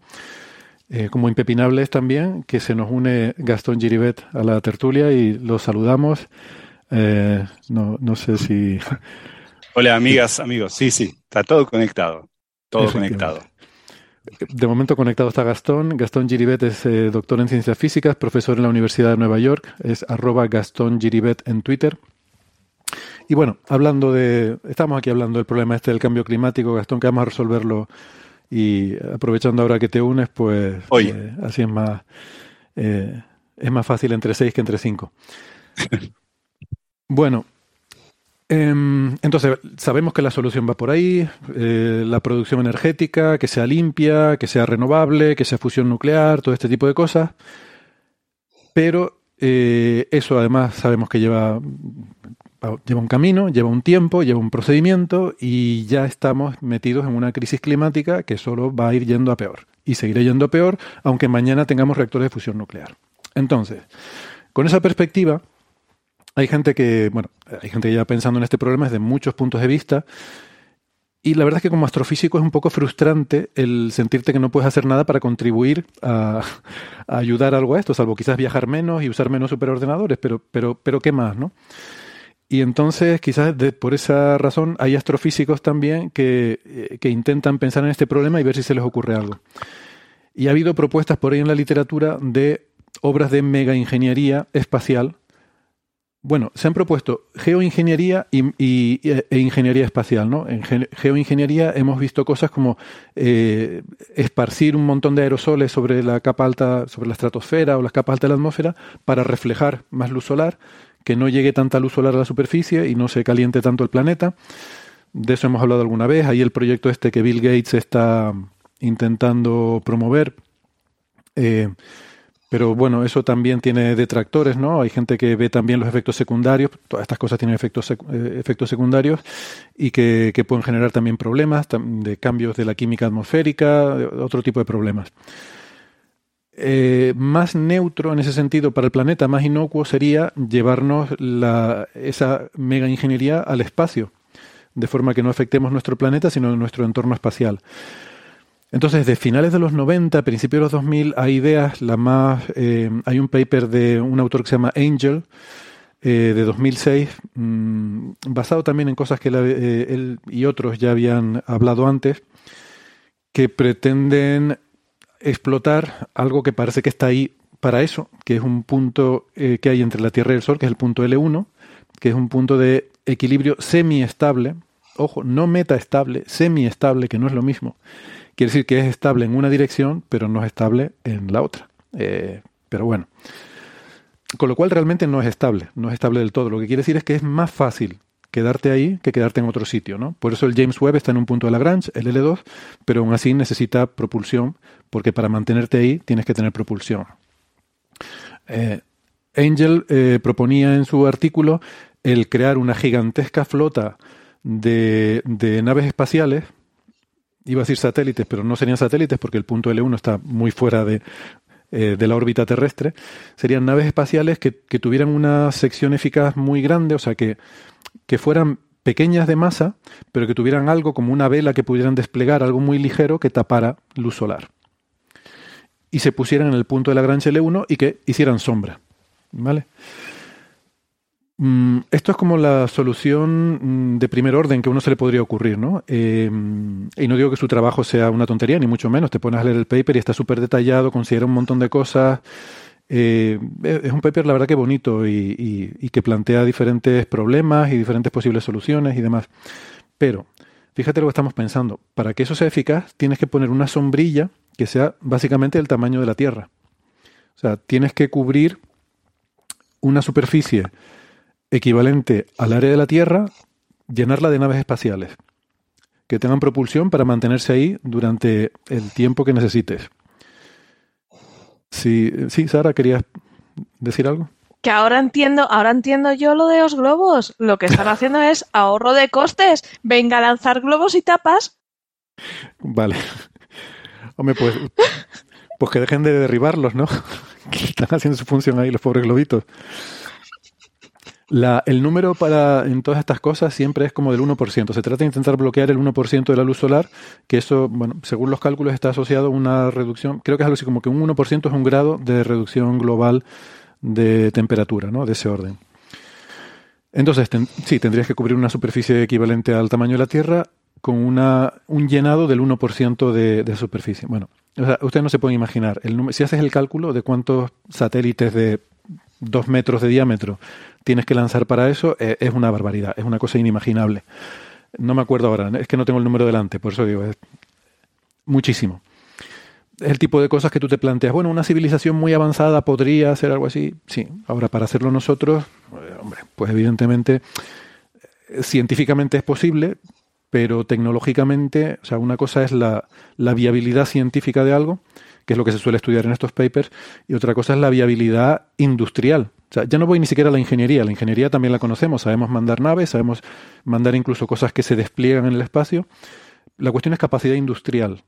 O sea, necesitarías, no sé, miles de millones de lanzamientos de cohetes para poblar eso del número de satélites necesario, ¿no? Para esta mega ingeniería. Pero bueno. Sí. Una, y una propuesta más ecológica no sería que durante el día todos los habitantes de la Tierra salten para ir empujando la Tierra para afuera. Bueno. Alejando un poquito del sol. Eh, pues ese, paper sería interesante porque ahí lo que habría que estudiar es la viabilidad científica de eso, qué tal se lleva eso con la, con la conservación del momento, no sé si habrá algún efecto cuántico relativista que pueda, yo de esas cosas no entiendo mucho, a lo mejor se puede explotar algo, pero sí hay gente que ha pensado en ese tipo de cosas, o sea, dentro de esto de la, la Tierra. de la ingeniería espacial hay ideas para alejar la Tierra. Y, es muy divertido. ¿Sabes cómo? No es con propulsores. O sea, no, no, puedes poner propulsores y empujar la Tierra porque es más fácil romperla que empujarla, ¿no? Pero eh, por lo menos la corteza o la, la, superficie. No, la idea es coger un, un asteroide muy grande y desviarlo para que pase cerca de la Tierra muchas veces, muchas veces y vaya tirando poquito a poco. Cada paso, el tirón gravitatorio del asteroide vaya alejando un poquito la órbita de la Tierra. Eso me da un miedo. O sea, eso, eso siempre acaba mal en las películas. Ese tipo de cosas. siempre acaba mal en las películas. Pero tú imagínate el A los dinosaurios eso no les gustó. Yo no, digo nada. Yo creo que a lo mejor los dinosaurios lo intentaron y les salió mal. Le salió rana. Em, yo, Porque dejar caer el lastre tampoco, ¿no? ¿Perdona? Dejar caer el lastre. Ah también podría estar bien. Yo creo que nos sobra bastante lastre que podríamos deshacernos. Em, o sea, ese es el tipo de soluciones que, se han propuesto por ahí, ¿no? De, de, ingeniería espacial, que no solo requieren una capacidad industrial brutal, sino en casos como el del asteroide, además, muchísimo tiempo. Que es que aquí parte del problema de pensar en todo esto es que el tiempo es un es crítico. Eh, o sea, esto Sí, pensando en muy largo plazo, pues lo que decía antes, ¿no? Pensando en nuevas fuentes energéticas y demás, pues a lo mejor podemos resolverlo. La cuestión es ese periodo transitorio, ¿no? Eh, el siglo que nos queda por delante, eh, siglo, 200 años, no sé cómo, cómo gestionar eso. Bueno, pues entre todas esas ideas que... Tengo, una, tengo una idea, o sea, efectivamente me pillaste con la conservación en el momento de meter una broma, pero cambié, cambié, ahora tengo tu invento. Un gorrito que te lance un láser para arriba y se lo, te lo pones de día. Ahí sí que funciona eso. Vamos a disparando láseres y la Tierra se va para el otro lado. Se va alejando, sí, sí. Bien, me gusta. Eh, hostia, que a ver si termino ganando el Nobel y me joden la carrera.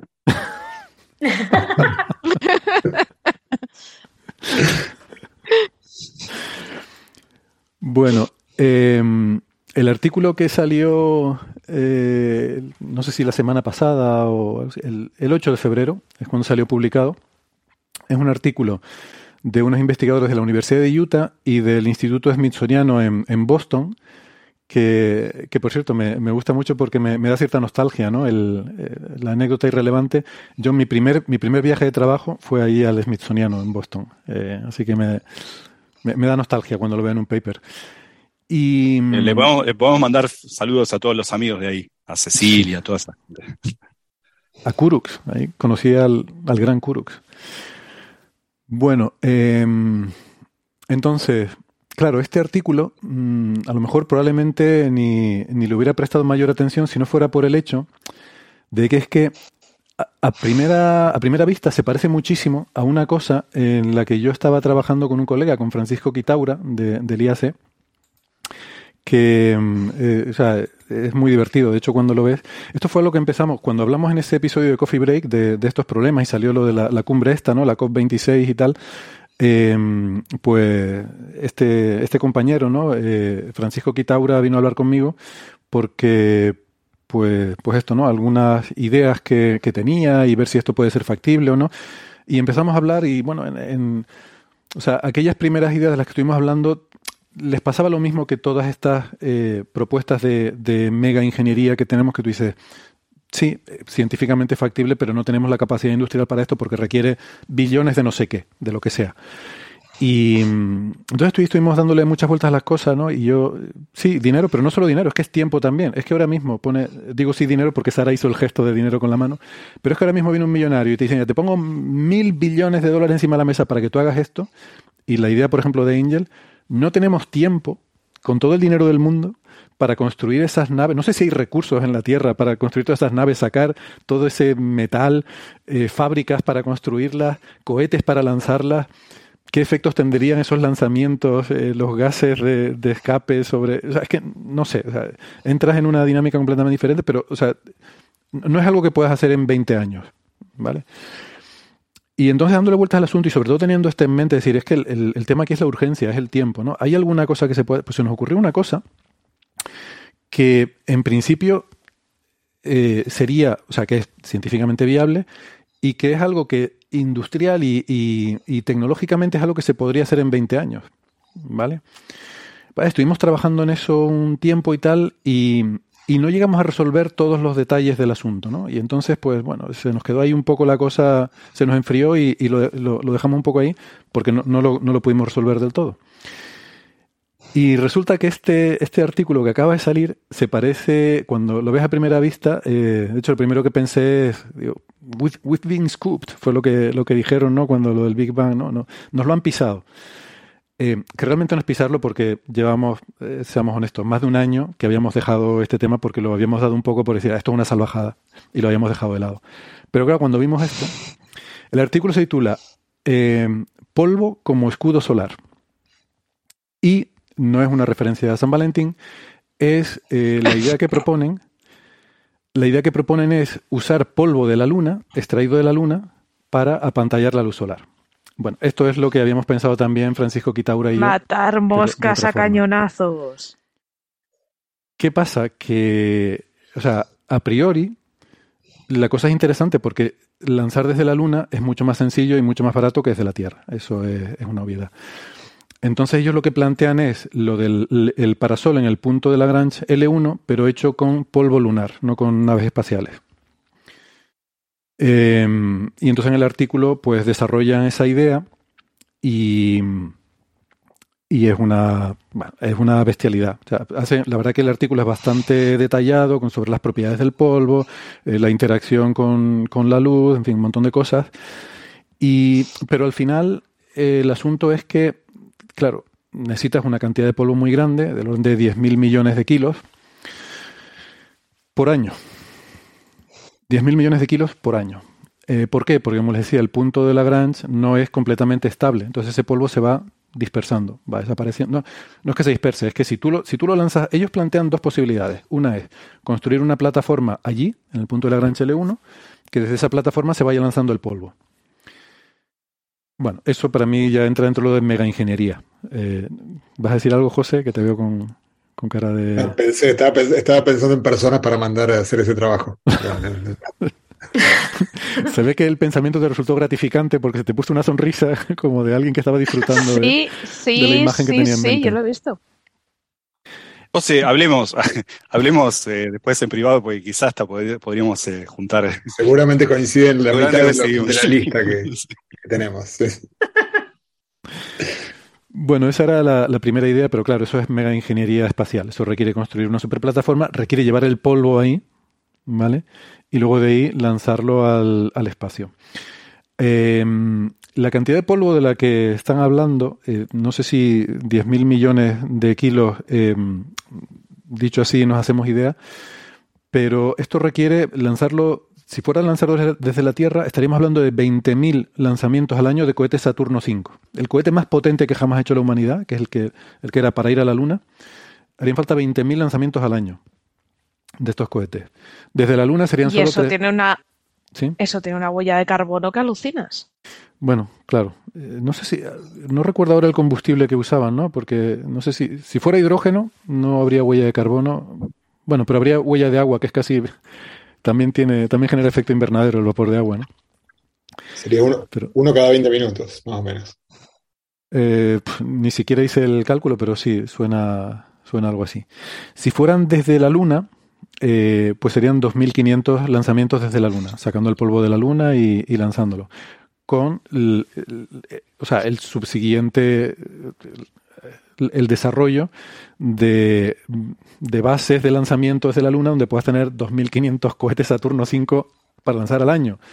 O sea, que son de estas cosas que, para mí siguen siendo soluciones un poco de mm, conceptualmente viables, pero que industrialmente siguen estando totalmente fuera de nuestro, de nuestro alcance, ¿no?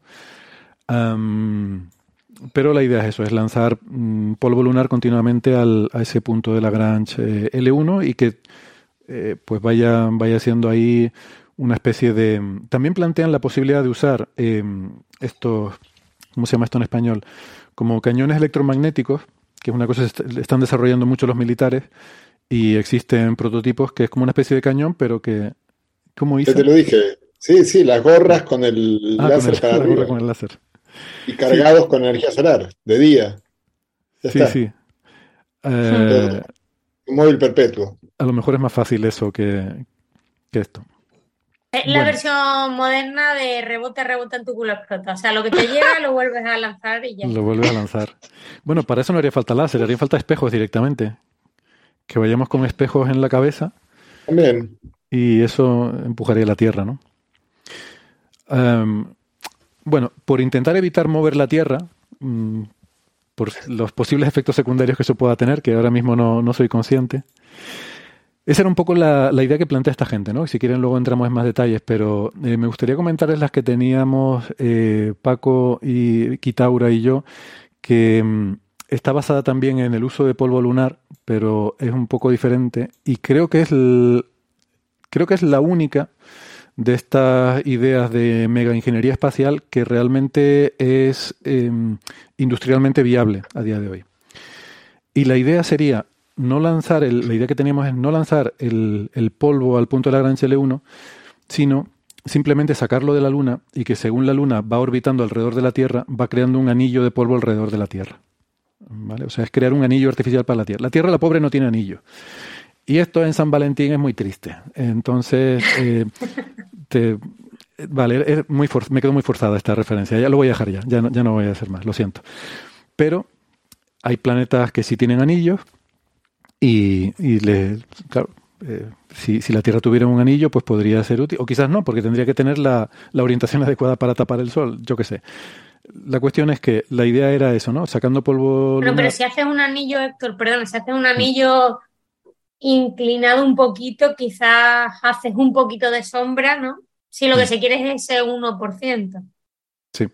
Bueno, no hace falta porque simplemente modulando la cantidad de polvo que quieres sacar consigues ese 1%. Lo, que, lo que no quieres es taparlo todo, porque la cantidad de polvo es una barbaridad. O sea, si tú, la, Luna está a 300.000 kilómetros de la Tierra.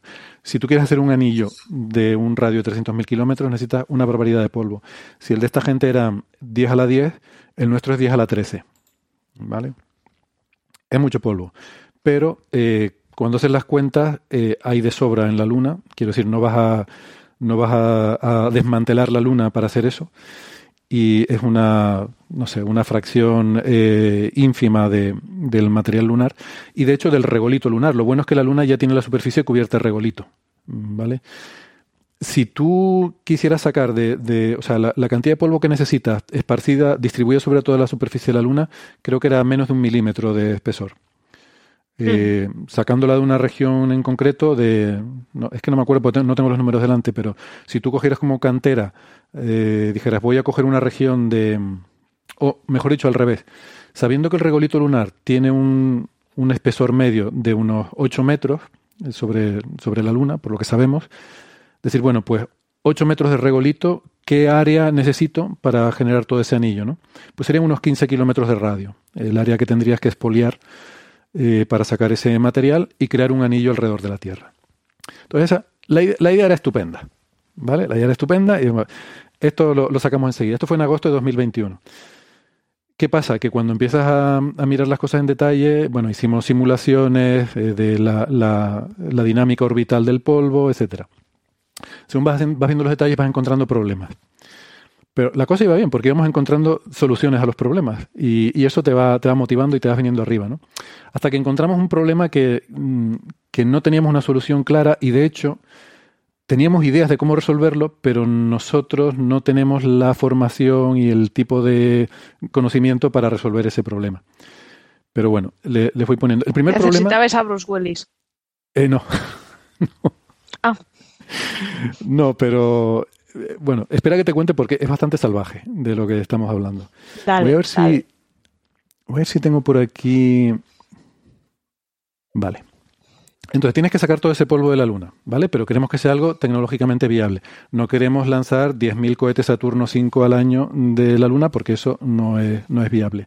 La primera idea que barajamos fue esto de los eh, estos cañones electromagnéticos también. Una cosa que no requiere, digamos, combustible, o sea, que requiere energía, paneles solares, lo que sea. Los cargas y los lanzas. Eh, ¿Qué problema tiene eso? Mm, que ibas a requerir mucho el típico problema siempre, el escalado industrial de todo esto, ¿no? Si tú quieres sacar toda esa cantidad de polvo, eh, necesitas... Mm, bueno, es que quizás debería haber hablado de otro problema primero.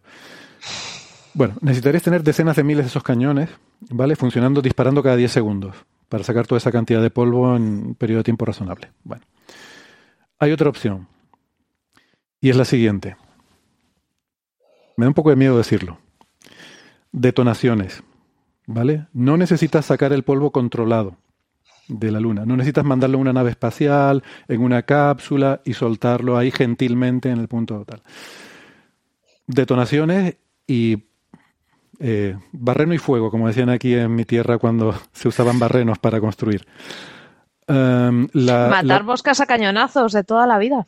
Totalmente. La, la, velocidad de escape de la Luna son 2 kilómetros por segundo. Es relativamente fácil sacar cosas de la Luna em, con esa velocidad de escape tan baja. Eh, estamos hablando de 10 a la 13 kilos de material. ¿Cuántas bombas harían falta? Un número ridículamente grande de bombas, salvo que aprovechemos nuestra eh, sofisticada tecnología de destrucción que hemos desarrollado a lo largo del siglo XX y Aquí podemos meter a Bruce Willis y banda sonora de Hollywood, todo lo que quieras. no, no, ya lo dijo Mamá Ladilla, esas bombas nucleares están cogiendo polvo están cogiendo polvo. Estaría muy bien que aprovecharlas precisamente para sacar ese polvo. Pues sí, con bombas atómicas. Da, un poco de miedo decirlo y, por eso tampoco eh, hemos, a lo mejor nos hemos atrevido a publicarlo todavía por no, por aquello de no salir en, por ahí como los científicos que quieren poner bombas atómicas en la luna, ¿no? Pero si uno lo piensa, ¿Qué, mejor uso? No te preocupes, ya, lo dijiste acá, está en YouTube, o sea, mañana está en todas las tapas del mundo. ¿Qué mejor uso Pero con la poca con la poca gravedad que tiene la Luna eh, y el polvillo que hay por todas partes, unos ventiladores. O sea, es una cuestión de energía. Eh, hazte el cálculo de energía y, la, cosa, la cosa no da. La cosa no da. Necesita, de nuevo, o sea, una super mega ingeniería. De hecho, el, tema de mm, esto que te digo de lo de los cañones electromagnéticos, porque al final se tiene que conservar la energía. O sea, la energía eléctrica que necesitas para propulsar esos, em, esa masa de polvo, eh, pues la energía que tienes que producir tiene que ser como mínimo la energía potencial del polvo que vas a sacar de la Luna, ¿no? De, gravitatoria. Y, y, eso al final pues no es, no es viable, ¿no?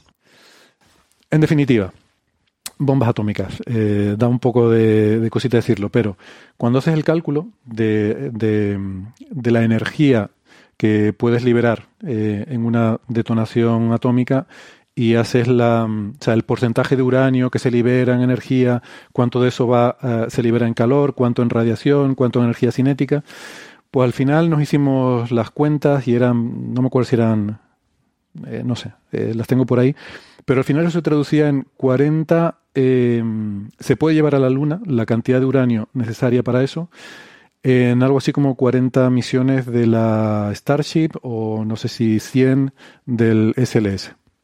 ¿Vale? O sea que esa sería la, limitación. Mm, no al año, sino en total, todo el, todo el combustible necesario. Sería, pues no, me acuerdo si eran 700 toneladas de uranio o algo así. Y, con eso tienes la energía suficiente para mandar la cantidad de polvo necesario como para generar un anillo alrededor de la Tierra. Esa es un poco la, el, titular y, la idea. Y, es bonito, hasta te dejas la Tierra como un anillo. O sea, seríamos el, Saturno del sistema solar interior. Eh, eso da postín también a los planetas, ¿sabes? Entre ellos es un signo de distinción. bueno, esa es un poco la idea. Eh, bombas atómicas el, asunto se vuelve bonito porque hay una serie de problemas. es, como de tecleo el, ruido que estoy oyendo. Es como de tecleando, pero bueno, da igual. Eh, me distraigo de las bombas atómicas. Luego hay una serie de problemas que son bonitos de resolver. Por ejemplo, Isa dijo antes algo que es interesante y tenía, que hablabas de inclinar el anillo y tal. Bueno, resulta que no es que tú quieras hacerlo, es que el problema es que la órbita de la Luna está inclinada con respecto a la eclíptica. Entonces, si haces eso así, el anillo te saldría un anillo inclinado y no te taparía la luz del sol, sino en dos momentos, eh, en dos momentos a lo largo de, o sea, en dos puntos, eh, sí, eh, básicamente en, dos puntos al año, que es cuando tienes el sol coincidiendo con la intersección del anillo con la eclíptica, ¿no? la, la intersección del anillo con la eclíptica coincidiendo con la dirección Tierra-Sol. Lo importante, en agosto, ¿no? el problema es que eso no depende de lo que tú quieras hacer, sino de cómo es la órbita de la Luna, ¿no? La inclinación de la órbita de la Luna. Y eso depende de los ábsides a donde están apuntando. Los ábsides es donde está, donde se cruza el, la órbita de la Luna con la eclíptica. Bueno, eh, creo que José se tiene que ir, así que nos despedimos ya, José. Eh, pero pensaré en tu idea del gorro reflectante y el gorro láser. Mensaje para los oyentes de Coffee Break que disfruten de la Luna en los próximos eh, años, porque en cualquier momento Héctor, Héctor se la carga, así que disfrutemos de este espectáculo que tuvimos la oportunidad de vivir en estos tiempos. Los cráteres de ahora no se comparan a los cráteres que van a ver. Es que los cráteres esos se empezaron a sospechar que, hubo algún antepasado de Héctor que hizo pruebas. A lo, mejor, esto, a lo mejor esto ya se ha hecho. Es decir, claro, a lo mejor ha habido civilizaciones anteriores, esto ya se ha hecho, efectivamente. Muy buena idea, José. Venga, José, hasta luego. Chao. chao, chao. Un beso.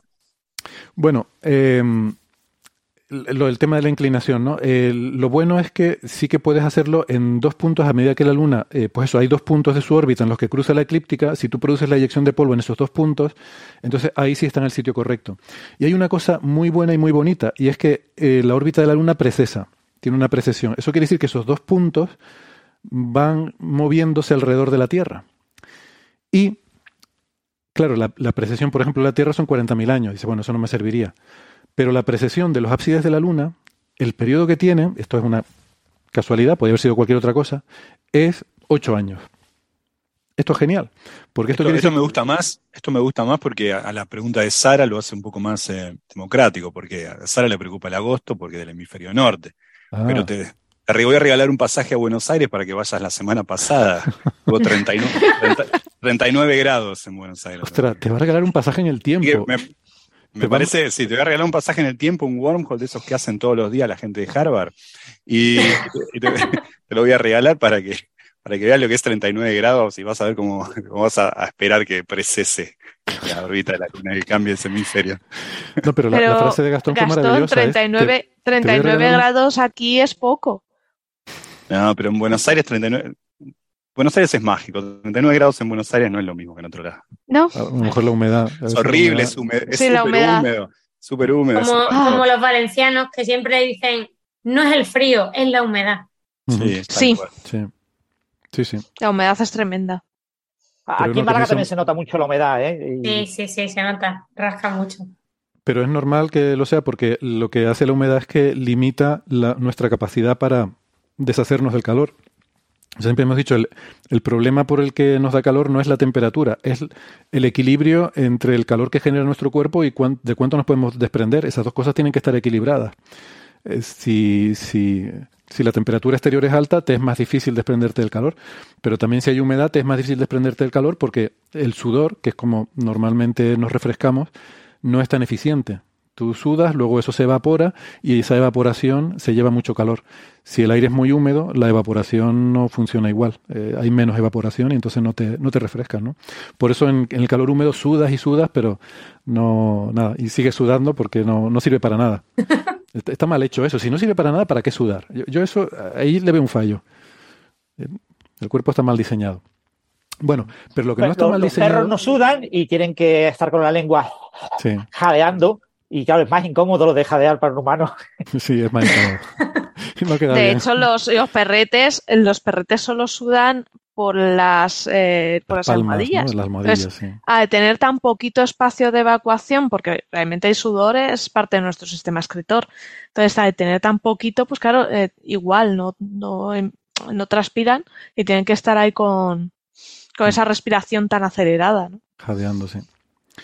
Que, digo que lo que lo que no puede ser casual es esa, esa, esa escala temporal tan bonita de que los, ábsides de, los ábsides de la Luna precesan con un periodo de ocho años. Eso quiere decir que si cada mes, cada vez que la Luna pasa por los ábsides, haces una detonación, echas polvo al espacio y luego durante ocho años, según va precesando, vas poblando todo el anillo alrededor y creas un anillo no siguiendo a la Luna, sino un anillo alrededor de la eclíptica. Eso me parece eh, súper bonito y yo siempre digo, la Luna tiene que estar ahí para algo, porque los otros planetas como la Tierra no tienen una Luna como la nuestra. La Luna tiene que tener una función. Y el hecho de que tenga esa precesión de ocho años en escalas tan maravillosamente humanas también tiene que servir para algo. Y yo creo que hemos dado con para qué sirve. Ese, bueno, ese era uno de los, de los problemas que había, ¿no? Eh, así un poco acuciantes. El, el otro problema serio, había otro que también conseguimos resolver y no me acuerdo ahora cuál era. Pero el, problema que nos tuvo trabados es el problema de que luego ese anillo no es muy estable en escalas de tiempo, porque luego, claro, la luna va pasando por ahí y lo va mm. barriendo. Eso es una solución temporal, lo cual está bien. O sea, quieres hacer algo que no sea un cambio definitivo, sino que sea una solución temporal, ¿vale? Em, entonces, está bien, el anillo no, no, va a estar ahí para siempre, porque acabará, la luna vuelve a limpiarlo, o parte caerá de nuevo en la Luna, parte en la Tierra y, otra parte se perderá en el espacio. Ah, con lo cual, al cabo de un tiempo, pero quieres que sea un tiempo interesante, no sé, un siglo, dos siglos. El problema es que, claro, según la Luna va dando vueltas, en escalas de años ya te lo limpia. Entonces eso no nos sirve, toda esa inversión y todas esas bombas atómicas para, para tan poquito tiempo.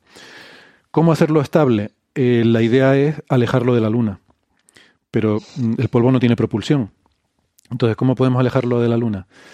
Em, ah, ya me acuerdo cuál es el otro problema que no mencioné.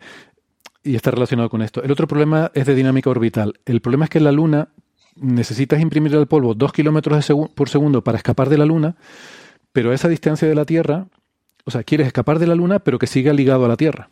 Y la velocidad de escape de la Tierra es un kilómetro por segundo a esa distancia. Entonces, eh, es como un ajuste fino el poder darle suficiente velocidad para que escape de la Luna, pero no tanta que se te escape también de la Tierra. ¿Vale? Y ahí hemos descubierto que. O sea, tendrías que controlar muy bien esa velocidad y con una explosión a lo mejor. Con una explosión no controlas tan bien y de hecho es menos eficiente, eso olvidé decirlo. Ahí malgastas polvo. O sea, con la explosión hay una parte del polvo que la pierdes y, y depende de cómo. Pero la forma de optimizarlo es disparando en el sentido contrario del movimiento de la Luna. Porque así, el, para la misma velocidad de escape desde la Luna, si disparas en el sentido contrario del movimiento de la Luna, eh, respecto al sistema geocéntrico, la velocidad con la que sales es menor y es más probable que acabes ligado a la Tierra. Entonces eso quiere decir que tienes que tienes que disparar desde mirando la Luna de frente desde el lado derecho de la Luna. Mm, bueno, desde el lado, sí, desde el lado de atrás, desde la popa de la Luna, que ahora mismo no lo tengo muy claro, pero creo que sería así. Por lo menos mirando el hemisferio norte, creo que el hemisferio sur sería al revés. Eh, o sea, que hay un sitio de la Luna mm, desde el cual tendrías que hacer las detonaciones. Vale. Luego, para que el polvo se quede, lo que, hemos, eh, lo que tenemos en mente es aprovechar eh, viento solar que lo empuje, o sea, sacarlo de tal forma que según, según va saliendo, el viento solar empuja en la dirección contraria y acaba en una órbita más corta que la de la Luna, más cercana a la Tierra. Eso además te ayudaría a no necesitar tanto polvo porque el anillo sería, tendría un, radio menor. Viento solar y también aprovechar la magnetocola de la Tierra. La Tierra tiene una cola magnética que apunta en dirección contraria al Sol y que a la distancia de la Luna todavía tiene un cierto campo magnético. El polvo en el espacio se carga eléctricamente por efecto de la radiación ultravioleta, por rayos cósmicos, em, adquiere carga eléctrica y entonces es susceptible a interactuar con el campo magnético y sufre una fuerza. Si tú coordinas adecuadamente el lanzamiento con que estés pasando por la magnetocola de la Tierra, puedes conseguir que la fuerza de Lorentz sea hacia adentro. Y eso también te ayude a llevar los granos de polvo más hacia adentro. Y de esa forma, hacer el anillo no, no en la órbita de la Luna, sino más hacia adentro. Y probablemente más sería también algo elíptico, pero poco a poco sería redondeando. Entonces, aún así, la Luna mm, iría barriendo algo, pero no lo terminaría de, eliminar del todo en, un tiempo de, del orden de un siglo. ¿Cuál es el problema? Que todo ese tipo de cálculos, hacerlos bien, cuánto se va a cargar el grano de polvo, eh, cuánto va a interactuar con la magnetocola, todo eso requiere conocimiento de las propiedades del grano de polvo, no solo en la Luna, sino después de haber pasado por una explosión nuclear que no sabemos cómo lo va a dejar, si lo va a fundir, si lo va a vaporizar, si luego se va a volver a condensar, y eso escapa totalmente del conocimiento de nuestro expertise. Entonces ahí se nos quedó un poco el, tema parado, porque no teníamos muy claro cómo acabar de resolver eso. Pero claro, mm, ahora estamos viendo que es que a lo mejor tampoco tenemos que resolverlo todo y, optar al premio Nobel. No, sé qué nos pase como a José, que, que, te den el premio Nobel y luego tengas que estar toda tu vida ahí dando charlas, ¿no? Que, oye, a lo mejor basta con no sé, publicar ahí las ideas que tienes y que ya vendrá alguien que se le ocurran soluciones a otras cosas. ¿Sabes? Que a lo mejor no sobre todo ahora que lo has hecho público y que va a haber mucha gente que te va a copiar la idea, rápidamente se va a poner a escribir. Claro, así que, publica ahora, publica a escribirlo. Y además, si a, si a alguien se le ocurre una solución, te cita, lo cual te viene bien. Sí, lo que hemos pensado es que queremos publicar algo rápido eh, por, con lo que tenemos, pero no, no porque nos lo vayan a pisar, sino para poder argumentar, o sea, nos gustaría poder argumentar que es un trabajo independiente a este. O sea, que no es que esto nos hayan dado la idea de usar el polvo lunar, sino que, que es algo que, en lo que ya veníamos trabajando desde hace años. Y, y, eso, bueno, yo creo que es creíble si, si tú sacas una publicación, no sé, un par de semanas después de la otra, eh, pero no si la sacas un año después, ¿no? Entonces, por eso decía, bueno, sobre todo Francisco insistía en decir, vamos a publicar algo ya con lo que tenemos que, es publicable, porque mira tú las cosas que publica la gente, y es verdad, que nosotros parece que para publicar algo lo tenemos que tener todo resuelto. Y tú dices, pero sí, tampoco hace falta, ¿no? Y no se me había ocurrido verlo así, pero es verdad, tampoco hace falta resolver, voy a resolver el cambio climático. Y pues a lo mejor hay que ser un poco humildes y decir, mira, no vas a poder, pero a lo mejor un pequeño granito de arena pequeño o granito de polvo en este caso, pues a lo mejor se puede aportar, ¿no? O a lo mejor no se aprovecha todo, pero se puede aprovechar parte de vuestra propuesta. Pues sí, o a lo mejor le da una idea a alguien que va por otro camino totalmente diferente y no tiene nada que ver, pero, pero bueno. Pero mira, ya que estoy aquí, voy a compartirle una pantalla, por lo menos a los oyentes que nos están viendo en, en, el, eh, en el chat de YouTube, eh, para que vean esta pantalla que tengo abierta en el navegador Creo, este es un doc en el que empezamos a poner eh, algunas notas ¿no? de, de, cositas que, íbamos, que se nos iban ocurriendo. Y quiero que vean aquí la, el version history, ¿eh? que empieza en agosto. Sí. El 10 de agosto de 2021. Voy a poner esta versión, mira. El 10 de, 10 de agosto de 2021. Que es más o menos cuando, cuando hablamos en Coffee Break. Uy, esto está en blanco. Ah, aquí. ¿Vale? Esta es la versión del, del eso, documento de agosto Eso de se lo das a ChatGPT y te, te escribe vamos, el paper, el paper. ¿no? y te escribe el artículo. Sí. Ya te digo. Pues fíjate, es que no, nos dio rabia porque hasta el título, fíjate cómo teníamos titulado este documento de notas, ¿no? Eh, Moon Shield for wow. Global Warming, ¿no? Eh, Un título muy atractivo, ¿eh? sí, la, nos parecía que el título era, era sexy, ¿no? Eh, escudo lunar contra el, el, cambio climático. Y estos tíos van, y, y los de Utah, estos, estos hijos de Utah, y, de, y del Smithsonian lo titulan eh, polvo como escudo solar. También usan shield, solar shield, ¿no? Eh, no, no, no lo estáis haciendo bien. Debería ser luchando contra el cambio climático a base de polvos. Sí, bueno, también, ese también molaría. Pero no, sí, al final lo hemos cambiado por otra cosa. Un anillo, un anillo de polvo lunar para combatir el global warming terrestre o algo así. Un sí. poquito más. Para combatirlos, pero... un anillo, un anillo de polvo para compartirlos a todos. Sí, Así, para... evitáis la palabra eh, anillo, chill, ¿no? Salvarnos a Sí, todos, evitar chill. eh, anillo para salvar. Sí, sí, sí, sí. Se trata de evitar la palabra shield, sí. Bueno, pues nada, eso es una ideita y probablemente la acabaremos publicando próximamente y, y nada, pues me gusta. Yo, yo pienso a veces, eh, yo entiendo que esto es una cosa muy loca y... Has dado y la primicia, la primicia en Coffee Break. esta- la primicia ya está dada. Eh, Que a veces la gente debe pensar a lo mejor que yo, yo me dedico a Eh, la creo que está sonando el teléfono, Héctor. Sí. Ahora no puedo cogerlo, que estoy haciendo algo importante. Es el Pero... Ay, es de Estocolmo, espérate, espérate. Em, el... ¿Qué quería? Me había olvidado lo que iba. Ah, sí, hay, hay dos cosas que, que quiero comentar que no se me olviden. Una, eh, que lo dijo José cuando se estaba despidiendo, ¿no? Que es, que es que Héctor aquí va a cambiarnos la luna. Es que es un tema muy importante. Todas estas cosas tienen repercusiones sobre el patrimonio de la humanidad, de, de todo. Y esto no es, esto no es gratis ni es inocuo. Esto tiene consecuencias eh, de paisajísticas, o sea, cambiar la luna puede que no, yo creo que no mucho, pero algo puede cambiar. Va a haber un anillo alrededor de la Tierra, o habría un anillo alrededor de la Tierra, que eso de noche supongo que tendría un cierto resplandor. Eh, fíjate tú la que le han montado Elon Musk por los Starlink. Imagínate los astrónomos con un anillo brillante en el cielo. La que, Bueno, y tema de comunicaciones, por ejemplo, satélite y tal, no, no Esto está mucho más lejos. un poco más lejos, ¿no? Está más lejos que eso, sí. Estaría entre aquí y la Luna. No, eso no.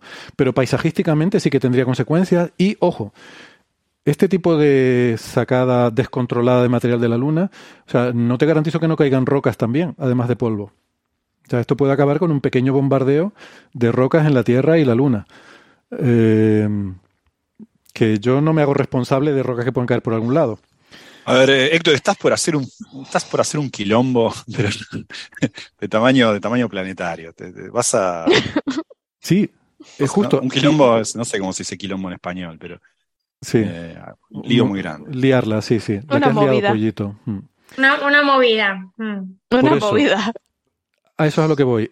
Esto, ¿quién, qui- o sea, esto ahora mismo es una locura, pero en algún momento habrá alguna idea así que sea viable, factible y de decir esto se puede hacer.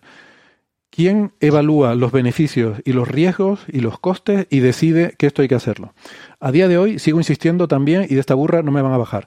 No tenemos una organización humana para tomar decisiones planetarias sobre problemas planetarios y lo necesitamos porque tenemos problemas que requieren tomar este tipo de decisiones. Lo hemos dicho, pandemia, cambio climático, geoingeniería. O sea, esto no puede llegar cualquier millonario o cualquier país que de repente decida vamos a hacer esto. ¿Vale? O cualquier otra cosa. En algún momento tenemos que establecer una autoridad planetaria, porque esto de las naciones llevamos así desde el siglo de oro y antes. Mm, Y está bien, ha tenido su utilidad, pero ya no sirve. Las naciones ya no sirven. Necesitamos un gobierno planetario que decida si hay que desviar un asteroide, a dónde hay que desviarlo, hacia el este o hacia el oeste. Que decida eh, si hay que cerrar fronteras por una pandemia con no sé qué, si hay que vacunar a la gente porque tal. Que decida si conviene o no sacar polvo lunar para hacer un anillo a la Tierra. Mm, si hay que permitir megaconstelaciones de satélites o hasta qué punto. Alguien tiene que tomar esas decisiones. Entonces, la ciencia y la tecnología yo creo que están intentando eh, hacer avances para intentar mejorar, mm, solucionar estos problemas, pero yo veo que la sociedad, la política, no está mm, haciendo esos avances. No estoy, de acuerdo. el proceso. Estoy de acuerdo. Yo prefiero que sean científicos como vos lo que lo piensan y no que sea el mercado el que lo impone. Porque en el caso de Elon Musk, y tiró esos cacharros al aire que le van a servir económicamente a alguien, pero ni son interesantes desde el punto de vista científico y de hecho hasta molestan y no le pido permiso a nadie, básicamente. No, claro, pero, pero los científicos, a ver, los científicos piensan en ideas, pero quien tome la decisión de, de hacer esto o cualquier otra cosa, eh, tiene que, esa decisión la tiene que tomar la humanidad, no la puede tomar un científico, ni un millonario, ni, ni una nación. La humanidad tiene que tomar esa decisión tiene que evaluar los riesgos que comporta y, y, los beneficios que pueda aportar y ver si vale la pena o no. Es decir, uno puede proponer una idea, puede haber, no sé, eh, esto en el futuro puede haber desarrollos y alguno que sea viable y alguno que se pueda hacer. ¿Quién toma la decisión de qué se va a hacer y cómo? Necesitamos esa autoridad planetaria. Imagínate que a un país le da por una cosa y a otro le da por la contraria. Eh, o sea, podemos vernos en algo, un absurdo tan grande como ese, ¿no?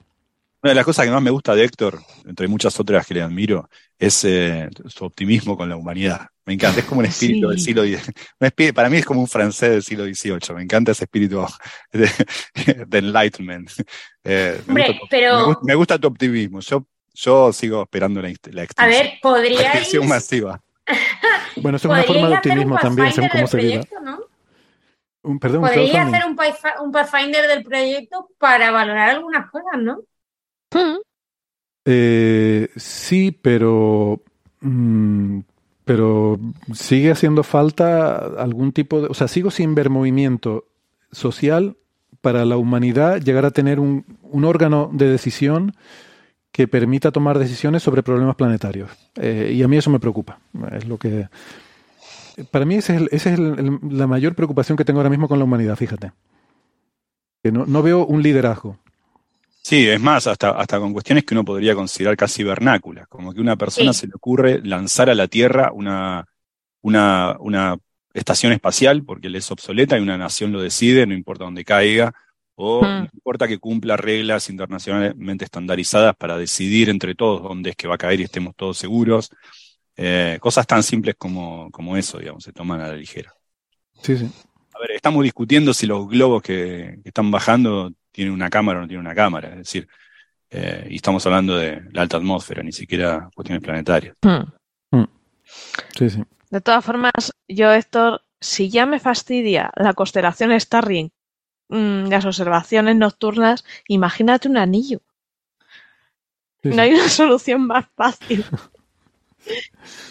Bueno, hay una, hay una diferencia, ¿no? Es que dependiendo, de, dónde, dependiendo de dónde caigan los pobres observatorios, ahí tapadito. Bueno, no, no tapas todo el observatorio. El rollo del el ciclo día-noche de muchos seres vivos, ¿no? Bueno, a ver, no, tampoco, vamos a ver, tampoco es eso, o sea, tampoco es un sol artificial, ni vamos a hacer aquí Tatooine y dos soles y tal, no, no, o sea, es un, un anillito invisible a simple vista, ¿eh? solamente es ah, visible por la noche. Claro, es un 1% de opacidad lo que tiene. Es, prácticamente transparente. muy pequeñita, sí, sí, sí. Es muy pequeñito. Otra cosa es que por la noche el resplandor que dispersa, como la luz zodiacal, pues tú imagínate la luz zodiacal, pero en una banda por el cielo, y no es todo el cielo. O sea, la diferencia con Starlink es que los Starlink se mueven por todo el cielo. Te pueden aparecer en cualquier lado. Esto no, esto es una banda bien definida que es la eclíptica además. Es como ponerle, es como dibujar en el cielo, esto es la eclíptica. Y la, y la dibujas como una línea y todo el mundo la puede ver por la noche. ¿Vale? es esa banda y. y un. Sí. Y muy, muy finita. O sea, vistas de la Tierra sería muy, muy delgadita. Entonces, bueno, ah, puedes, tener la mala suerte de que tú quieras observar algo que esté justo detrás de esa banda. Pues sí, sería una puñeta. Pero, pero el resto no lo molestarías. Pero bueno, a alguien le puede caer un trozo de roca en su casa y matarlo, yo qué sé, ese tipo de cosas. Yo, no voy a tomar esa responsabilidad, obviamente, ni, pero ¿quién, ¿quién la toma? eh, ¿quién decide? Pues sí, vamos a hacer esto y bueno, si a alguien le cae una roca y lo mata, pues mala suerte, pero es más importante, pues, no sé, resolver el cambio climático, darnos un periodo de tiempo. Eso es un, un tipo de decisión que para el que no tenemos una estructura montada. Y eso es lo que, en fin, lo que a mí me preocupa. Es que tú imagínate, si ya tienes con un Dobson eh, de medio tamaño, tienes que hacer yoga para observar, imaginaos esquivando anillos. Sí, bueno. Eso, eso, eso, eso vale como vale como noche de entrenamiento en el gimnasio, te lo digo yo. Tienes que coger una flexibilidad. Y, bueno, también. Pero bueno, los, acuerdos, eh, eso que decías, Héctor, yo o sea, yo soy, suelo ser optimista, pero en eso, en el tema político, suelo ser pesimista. Y en Europa, eh, bueno, nos hemos puesto de acuerdo en muchas cosas, ¿no? Pero, pero creo que normalmente viene por necesidad. Y el problema es que creo que la gente no es consciente de la necesidad que hay. Hmm. Porque hay necesidad, pero a mí no me va a pillar todavía. Que, además es mentira. Sí, se pusieron, de acuerdo en muchas cosas, como, como en Bolonia, por ejemplo, todas, todas ideas geniales. Sí. Pero, pero tú estás diciendo Europa, pero tú imagínate el mundo. por eso te digo que en Europa ya eh, compartimos, o sea, que somos muy parecidos, ¿vale? Muy parecidos en muchas cosas. Me estás ofendiendo. No, no, no, no. Yo creo que en Europa, mira, cuando, cuando viene un indio eh, o una india y te dice, yo hablo italiano, y el otro, yo hablo francés, yo hablo español, y te dice el indio la india, en realidad habláis lo mismo. Eh, vos, me decís que, yo te lo digo yo como una persona que está más lejos de la India. También dirías culturalmente no, pero creo que sí, igual. ¿eh? eh vos me decís que un napolitano y un sueco de Karlstad es lo mismo. Bueno, no, digo que sean iguales, pero que digo que compartimos muchas cosas. Y sobre todo, además, es que estamos muy juntitos. Así que es mejor que nos llevemos bien. Sí, sí. Pero bueno, eso se podría aplicar a toda la humanidad. O sea que, es el. En fin, yo, yo lo que veo es que cada vez tenemos más problemas planetarios, que cada vez dependemos más de. o cada vez. A ver, voy a empezar otra vez. Que cada vez tenemos más problemas planetarios, y que cada vez tenemos problemas más planetarios, que no es lo mismo, y que no hemos avanzado ni un centímetro hacia un órgano de decisión, un órgano de gobierno planetario. Y, ya está. Y ese es mi, mi gran tal. Y la verdad que pensábamos, si nos lo dejan y nos lo admiten los referidos y los editores y tal, pues hablar sobre eso, ¿no? Sobre dejar ahí en la discusión final un poco de divagar sobre, oye, que, este es un problema que hay que ponerse ya las pilas. No, no, no me refiero solo al cambio climático, el, el problema de un gobierno planetario. Algo hay que hacer. Y ya sé que hmm. existen las Naciones Unidas, pero me mantengo en lo que digo. Bueno, pero no son efectivas. Bueno, por eso, por eso me para, para la toma de decisiones ni mm. urgentes ni muchas cosas. Sobre todo porque no puede imponer las decisiones. O sea, no, no tiene una capacidad de. Estáis conmigo en hacer campaña para Héctor for President. De dictador mundial. Eh, eh, hace falta un dictador mundial. Sí, yo, yo lo veo. ya, lo, ya lo dijo Platón, es mejor un buen dictador que, un dictador bueno.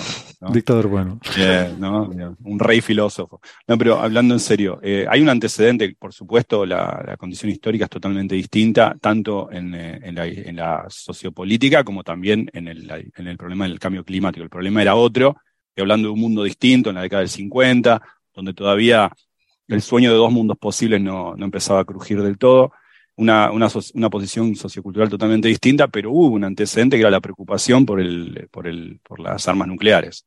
Eso también demandó y hizo que mucha gente propusiese, Einstein entre ellos, la configuración de justamente eh, un gobierno o una institución a escala planetaria que tomase decisiones sobre, en ese caso, ese problema. Hoy en día es otro problema, el acuciante, pero que también a la misma escala. Es un problema totalmente distinto, el cambio climático en particular es un problema distinto, pero que quizá es cotejable en algún sentido con aquellos miedos, después podemos discutir si eran miedos bien fundados o no, pero aquellos miedos, no en los 40, pero sí ya en los 50, cuando las armas nucleares eh, empezaron a escalar a otro, a otro nivel, que había eh, a escala mundial. Mucha gente propuso esto que estás proponiendo vos, ya empezando en el 48 cuando Einstein todavía estaba vivo, por ejemplo, que abogaban por esta idea de un comité de, científicos o eh, especialistas de lo que fuere, porque no solamente científicos son necesarios para esto, a escala mundial, que eh, discutiese ese problema en aquel caso. Esta idea tendría que ser aceptada en todo caso como discusión posible. ¿no? ¿No? Eh, vos decís si los, si los referís o editores lo permiten. Me parece que proponer eso, en ese sentido, tendría que permear como idea. Sí, sí, bueno, pero yo ni siquiera hablaba de una tecnocracia, sino simplemente, en fin, que la sociedad, como sociedad, se dote de sus propias formas de tomar decisiones, ¿no? Eh, aunque sean, en fin, la política de toda la vida con la que vemos nuestros países y que nos aburre tanto, pues a escala más global, pero que por lo menos exista algo, ¿no? Es lo que yo diría ahí. Bueno, y nada, simplemente ya vamos a ir pasando ya de tema, eh, salvo que alguien tenga alguna cosa así eh, urgente y relevante que decir. Yo, solo quiero... Bueno, bueno, Isa. Nada, esto es una anécdota que sabes que conozco, porque te lo he comentado antes, que un saludo a Paco. Ah, sí. Porque Francisco Quitaura para mí es Paco, el, único junto a Manolo Camiseta del Betis eh, que me pasaban la pelota jugando al fútbol en Cargill. Porque a una española bajita mujer le dio por jugar al fútbol en Alemania. Y yo juego más que me gusta jugar. Y entonces eh, ahí ni, ni, sabía alemán ni nada todavía. Entonces, los únicos que me pasaban la pelota eran Paco y Manolo. Y casi meto un gol porque como no le importaba a nadie, pues me acerqué mucho a la portería y casi meto un gol de palomero ahí. Entonces, eh, pues un abrazo. No podía dejar de darle un abrazo a Paco. Muy bien, muy bien. ¿Qué jugabas de extremo o algo así, no? Eh, Jugaba mi bola, porque lo pregunté y le dije, ¿en qué posición me pongo? Me suele, me suele gustar jugar de lateral, porque me suele gustar correr y dar pases. Vale. Eh, pero no me hacían ni caso. Básicamente me dijeron, tú haz lo que quieras. y entonces dije, bueno. Sí, así de, defensa central no te veía yo. No, no, no. Por constitución corporal. bueno. Eh, que nada, yo, yo solo quiero aclarar, porque claro, la, gente me ve hablar de locuras en Coffee Break y pensará a lo mejor que, a mí me pagan por estar pensando en locuras. Yo quiero aclarar que no me paso el día pensando en locuras. yo, quiero aclarar, que la gente va a pensar que me, pagan por, para, pensar locuras el día, pero yo quiero aclarar que no solo a mí, sino a todos mis compañeros pues ya me, ya me lo has arreglado, Gastón. Yo iba a decir que no, que es un, efecto de sesgo que realmente el, el 99% del tiempo estoy con otras cosas, pero que son aburridas para Coffee Break, pero que hay, un sesgo de que las que cuento aquí son las más locas, claro, porque si no, no le interesan a nadie. Que por cierto, mm, deberíamos buscarle un nombre a ese sesgo, ¿no? Eh, no se me ocurre cómo podríamos llamarlo, aunque... Mm, fíjate, casualmente estaba viendo el otro día un, paper de Loeb en... Eh, bueno, Vamos a cambiar de tema. ¿Han visto el de las esferas de Dyson rotas y los objetos interestelares? Ese es bueno. No. Qué crack el tío. Pues nada, otro día hablaremos de eso seguro. Em, a ver, vamos a pasar de tema, venga ya, eh, rapidito. El, el quasar este dual, eh, y dije que no iba a hacer más referencia a San Valentín, así que... Pero es que es una parejita. Es verdad. Lo que pasa es que tenemos que estar abiertos a amores de más de, dos, ¿eh? Ya. Exacto. Sí, estamos aquí dando una, una, imagen muy sesgada. Tienes razón, Isa. Hay que, hay que reivindicar eso. Gastón, ¿qué tienes que decir? Sácanos de este embrollo, por favor. sí, son, ¿cuántos eh, son? Eh... Claro. Ese, bueno, es lo voy, voy por lo, más importante, son dos agujeros negros supermasivos. Esto está muy relacionado con algunas preguntas de los oyentes de episodios anteriores y una pregunta que, que hizo Sara la otra vez y que eh, nos... Y alguien hizo un paper sobre eso y alguien hizo un paper sobre eso, sobre la posibilidad de encontrar dos agujeros negros en el centro de una misma galaxia. ¿no? Había candidatos, hay varios candidatos, eh, y en particular ahí está este, esta observación, que es cercana en dos sentidos, y eso lo hace interesante. Eh, es la observación de un sistema que se llama UGC 4211, es un sistema, es una galaxia, pero en realidad es un, merging de dos galaxias. Es la coalición de dos galaxias que hace poco están colisionando. ¿no? ¿no? es que uno vea esto en tiempo real, o sea, uno ve la foto de la galaxia, pero uno puede inferir las velocidades y todo en función de espectroscopía. Entonces, son dos galaxias que están, están fusionando. ¿Cómo eh, estarán funcionando la Vía Láctea y Andrómeda entre eh, de acá a unos 5 mil millones de años o algo por un poquito menos que eso? Estas dos galaxias están colisionando y cada una tenía, bueno, hoy en día sus dos agujeros negros centrales están juntos, pero juntos extremadamente cerca. Ahora vamos a decir qué significa extremadamente cerca. Dije que esto era un descubrimiento interesante porque es una confirmación concreta eh, ahora, porque hicieron un montón de análisis con muchos telescopios en espectroscopía y en diferentes eh, longitudes de onda, diferentes frecuencias. Estos son, eh, combina observaciones sobre todo de ALMA, o sea, en milímetro, en milímetro, me sale milímetro. El, inglés me está, está, está radicando dentro de la cabeza, me está haciendo un idiota. En, milímetro y submilímetro, pero también de Chandra, en rayos X, eh, observatorios como el Keck, Osiris, o sea, un montón de observatorios, datos del Hubble, un montón de observaciones juntas, espectroscopía, que permite eh, virar esto con mucha resolución y en muchas longitudes de onda. Cada longitud de onda te permite, de alguna manera, confirmar y ver algo nuevo. Es decir, cada longitud de onda te da cuenta de un proceso distinto de diferentes energías, porque la longitud de onda está relacionada, por ejemplo, la, frecuencia de la luz emitida está dada por la velocidad de la partícula cargada, o mejor dicho, la desaceleración, la pérdida de energía de la, de la partícula cargada. Entonces, diferentes procesos físicos emiten en diferentes frecuencias. No es lo mismo emitir en el visible que en el infrarrojo, que en ultravioleta, que en radio, que, eh, en, microondas rayos gamma rayos X. Acá hay un análisis combinado de todos estos, de Chandra, Hubble, eh, ALMA, eh, el Keck. ¿no? Entonces, todo esto permite ver con mucha resolución esto. Esto es una colisión de dos galaxias que están, digamos, en un universo cercano relativamente.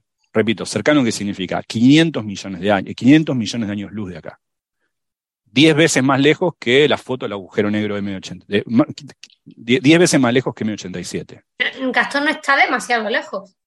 No, por eso dije, lo que quiero, quiero relativizar, por eso dije cercano, es cercano. Lo que quiero decir es que quiero relativizar eso, porque yo digo cercano, después digo 500 millones de años luz y a la gente le va, a parecer una locura. Pero recordemos que siempre hablamos acá de Redshift 1, Redshift 2, esto es Redshift 0,03, 0,0347. Es, es, es, es relativamente cercano. 500 millones de años luz no es mucho. ¿Y por qué es importante esto? Bueno, por, un lado porque te permite ver la resolución, se debe a, a que este objeto está relativamente cerca, hay cosas mucho más lejanos que es difícil encontrar esta resolución. Vamos a hablar de resolución de unos 100 parsec o menos. ¿eh? ahora, ahora vamos a hablar de recordar que es un parsec, pero estamos hablando de resoluciones muy, muy importantes.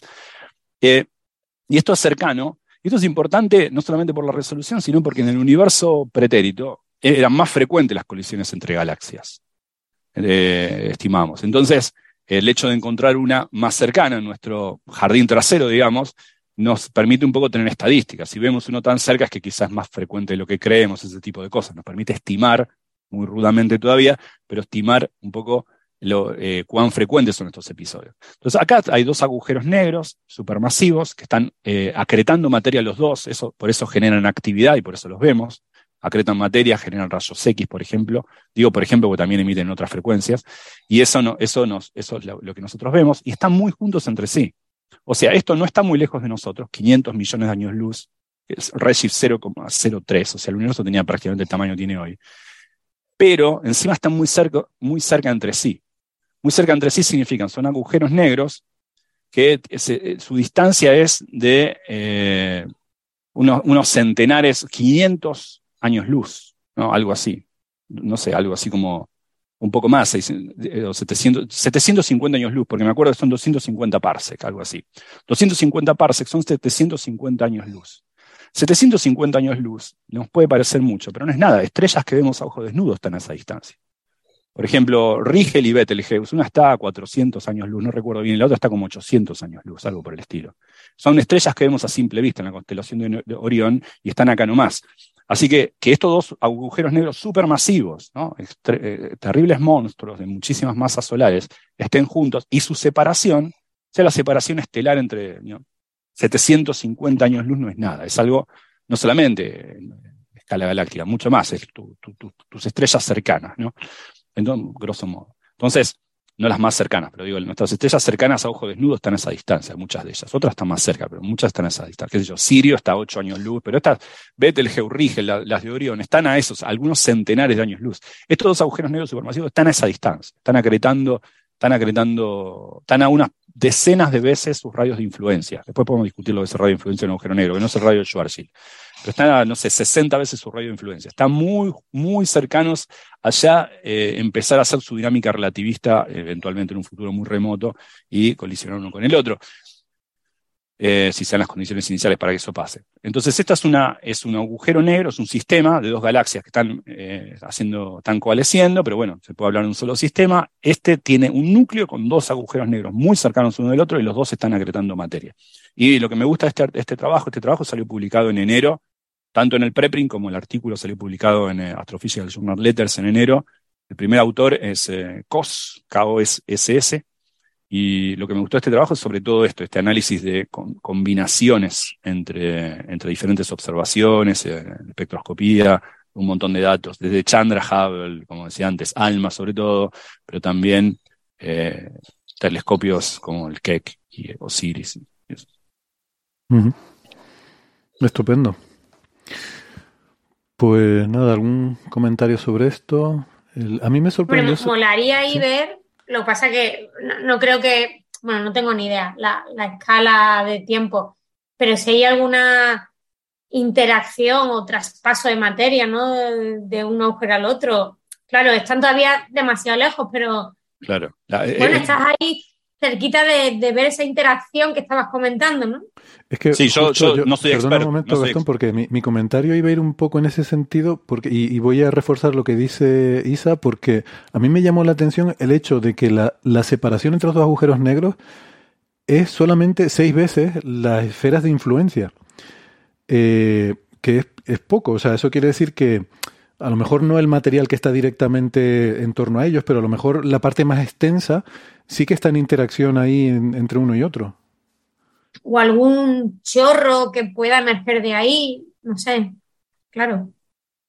Sí, la verdad que no lo sé, no soy experto como para, para decir si la, resolución sería, nos permitiría ver alguna cosa así, porque la verdad que sí digo. A, lo mejor pero estoy pensando locura, los discos de acreción sí que están más cerca, pero la zona polo norte-sur, donde la eyección de material sigue, vamos, por los números que estás comentando no, claro, los, discos de acreción, si, cercanos, digamos, los discos de acreción están, pues los discos de acreción pueden estar en diferentes lugares, pero como mucho pueden estar eh, en, algún lugar y son más cercanos que estos radioinfluencia y la separación de radioinfluencia, pero estamos hablando de ya el, casi los órdenes de magnitud, 10 veces más o algo así. Como bien dicen ustedes, seis veces el radioinfluencia del agujero negro ya nos permite meternos en su íntima cercanía, en lo que le está pasando cerca.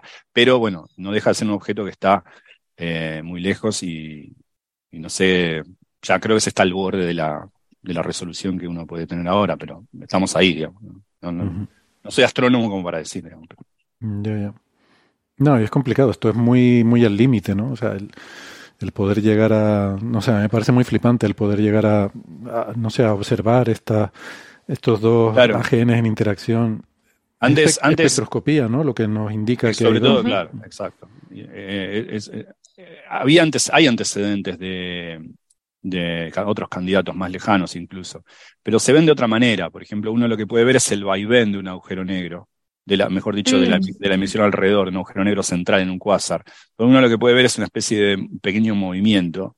Y claro, estamos hablando de un objeto de millones de masas solares que se mueve, o de casi un millón de masas solares, o dos millones de masas solares que se está moviendo.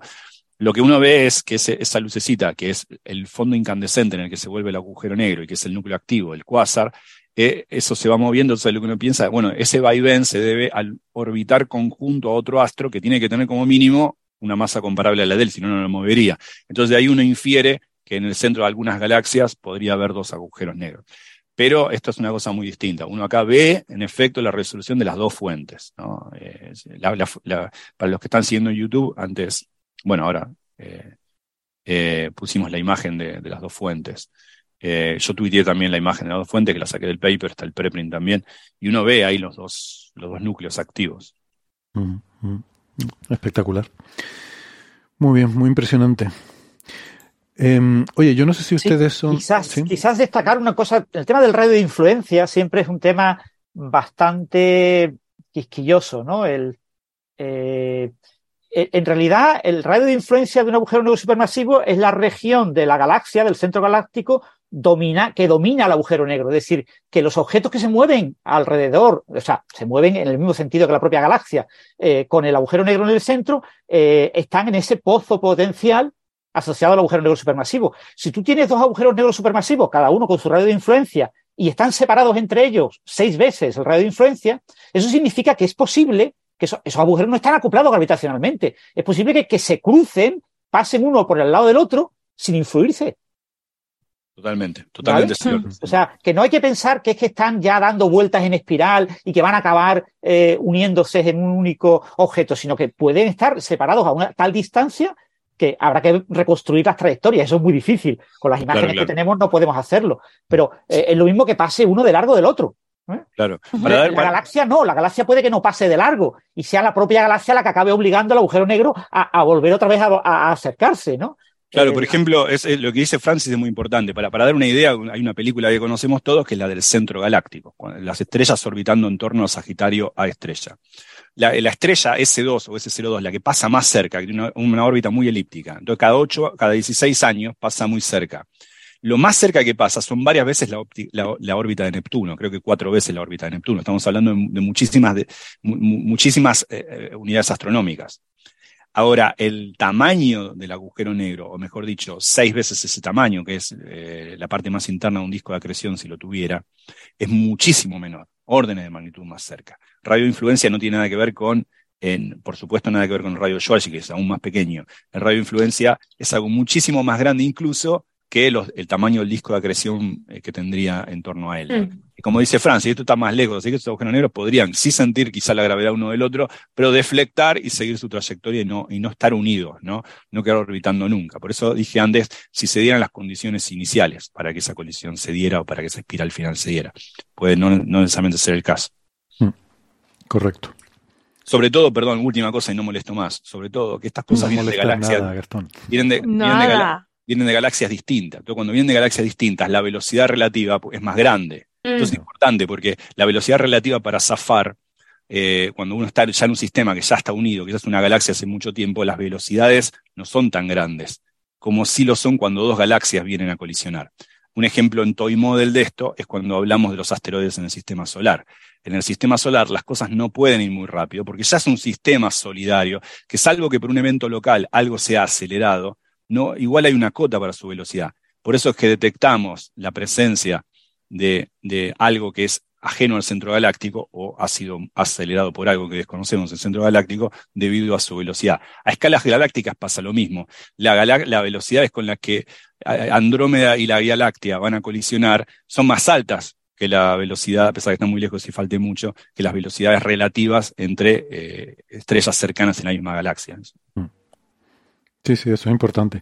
Y el, esos agujeros negros eh, que efectivamente están ahí y que, mm, bueno, no tienen por qué quedar orbitando uno, uno en torno al otro, pero eh, pueden pasar dos cosas. O bien eh, salen despedidos de ese merger y, acaban siendo objetos a la deriva, o bien quedan ligados gravitatoriamente a esa galaxia final mm, que se forma, que es la fusión de los dos. Y si quedan ligados, lo normal, creo yo, tendría que pensarlo un poco, pero creo que lo normal es que o sea, que, queden en órbita alrededor del centro, pero esa órbita se iría reduciendo por esto que llaman fricción dinámica en las galaxias, que mm. tiene que ver con la interacción que vaya teniendo con otras estrellas, ¿no? Cuando em, siempre que cuando se encuentran dos estrellas en una galaxia, eh, interactúan y una es acelerada eh, hacia afuera y otra hacia adentro, ¿no? Por ejemplo, una, una gana energía, otra la pierde en el potencial galáctico, pasan ese tipo de cosas. Em, entonces, un, objeto grande que se mueve en torno a estrellas va a ir en promedio em, perdiendo energía por esas interacciones con esas estrellas a las que irá mandando en diferentes direcciones y poco a poco se irá mm. acercando al centro. Em, mm. Entonces, si quedan, si quedan en órbita, es probable que ambos acaben poco a poco acercándose al centro de la galaxia. Y luego ahí, pues ya no sé si en un entorno en el que ya no hay estrellas, sino solamente estén ellos y el gas que, que tengan alrededor y demás, pues a lo mejor quedan ahí en órbita pues para siempre o igual van disipando energía de alguna forma y, se van acercando y se acaban fusionando. Ahí no sé, la experta ahí es Isabel. Bueno, ahí hay emisión de onda gravitatoria segura. Lo que pasa es que se pueden pasar, no te voy a decir la vida, o sea, no me acuerdo nunca de memoria estos números, pero eh, se pueden pasar muchísimo tiempo muy alejados entre sí, eh, emitiendo ondas gravitatorias, pero vamos, mm, en comparación que lo que emite le queda todavía muchísimo tiempo dando vueltas. Y no es hasta que están muy cerquita, o sea, realmente muy, muy, muy cerquita, cuando este, ese proceso se acelera y, es la fusión. Pero bueno, lo bueno es que si estuvieran suficientemente cerca para tener al menos, eh, o sea, estar, como se dice, conectados gravitacionalmente, ¿no? O acotados, gravitational bonded, me sale en inglés. Ligados. Ligados, exacto, ligados gravitacionalmente, eh, estoy, resistiéndome, monocromática. Estoy de onda gravitatoria. Sí, vale. Perfecto. ya no te resistas. ¿En gravitona o qué? ¿Ibas a decir algo? No, lo, lo del 14. Ah.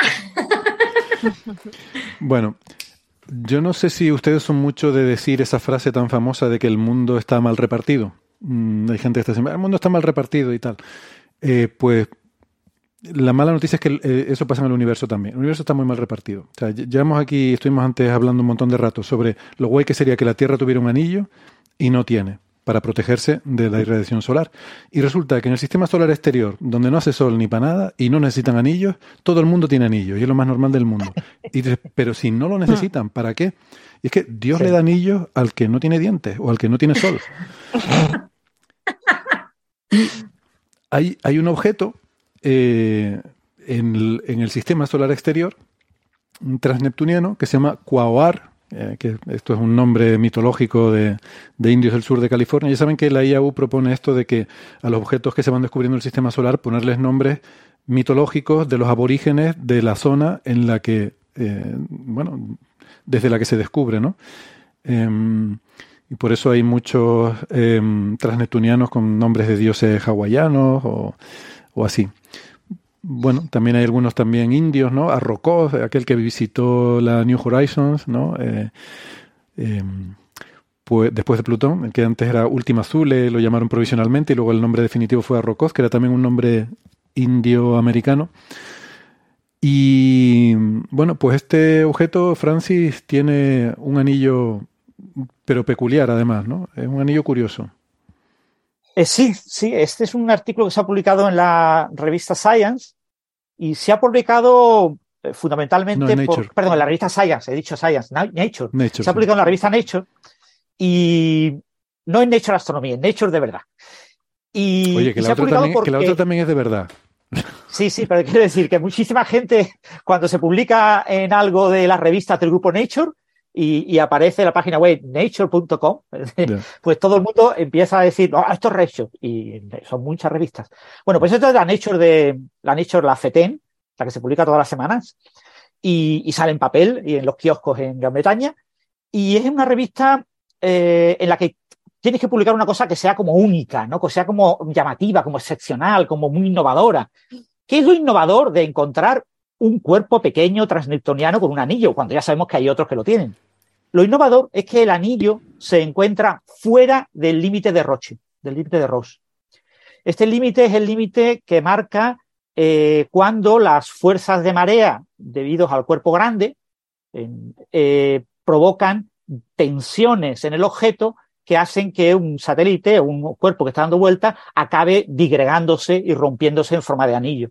Entonces, de esperar que los anillos que se produzcan por descomposición, desintegración de un objeto, de un satélite, de un, cuerpo que, se ha, que se ha acercado demasiado y ha cruzado el límite de Roche, es de esperar que forme un anillo.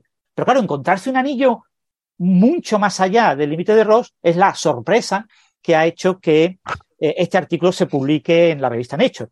Además, eh, como novedad también, es el, eh, se ha hecho el descubrimiento desde el espacio eh, aunque se ha confirmado desde tierra, con Keops. Keops es un, observatorio de la ESA eh, que se lanzó en 2019 y que se aprovechó para, eh, coincidió que se observó la ocultación de estelar, cuando el, pequeño cuerpo pasa por delante de una estrella lejana, pues en esa ocultación se aprovecha para medir propiedades del cuerpo, ¿no? Se ve la luz de la estrella, se ve como la luz de la estrella, claro, se oculta cuando pasa el cuerpo, pero claro, si hay un satélite o si hay eh, un anillo, pues se observarán unas pequeñas ocultaciones asociadas a los lugares donde se atraviesa el anillo.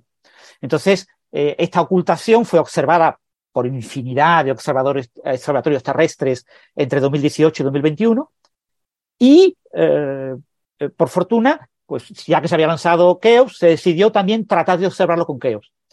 La observación con un telescopio espacial de un tránsito es muy difícil, porque los tránsitos se ven exactamente desde un cierto lugar.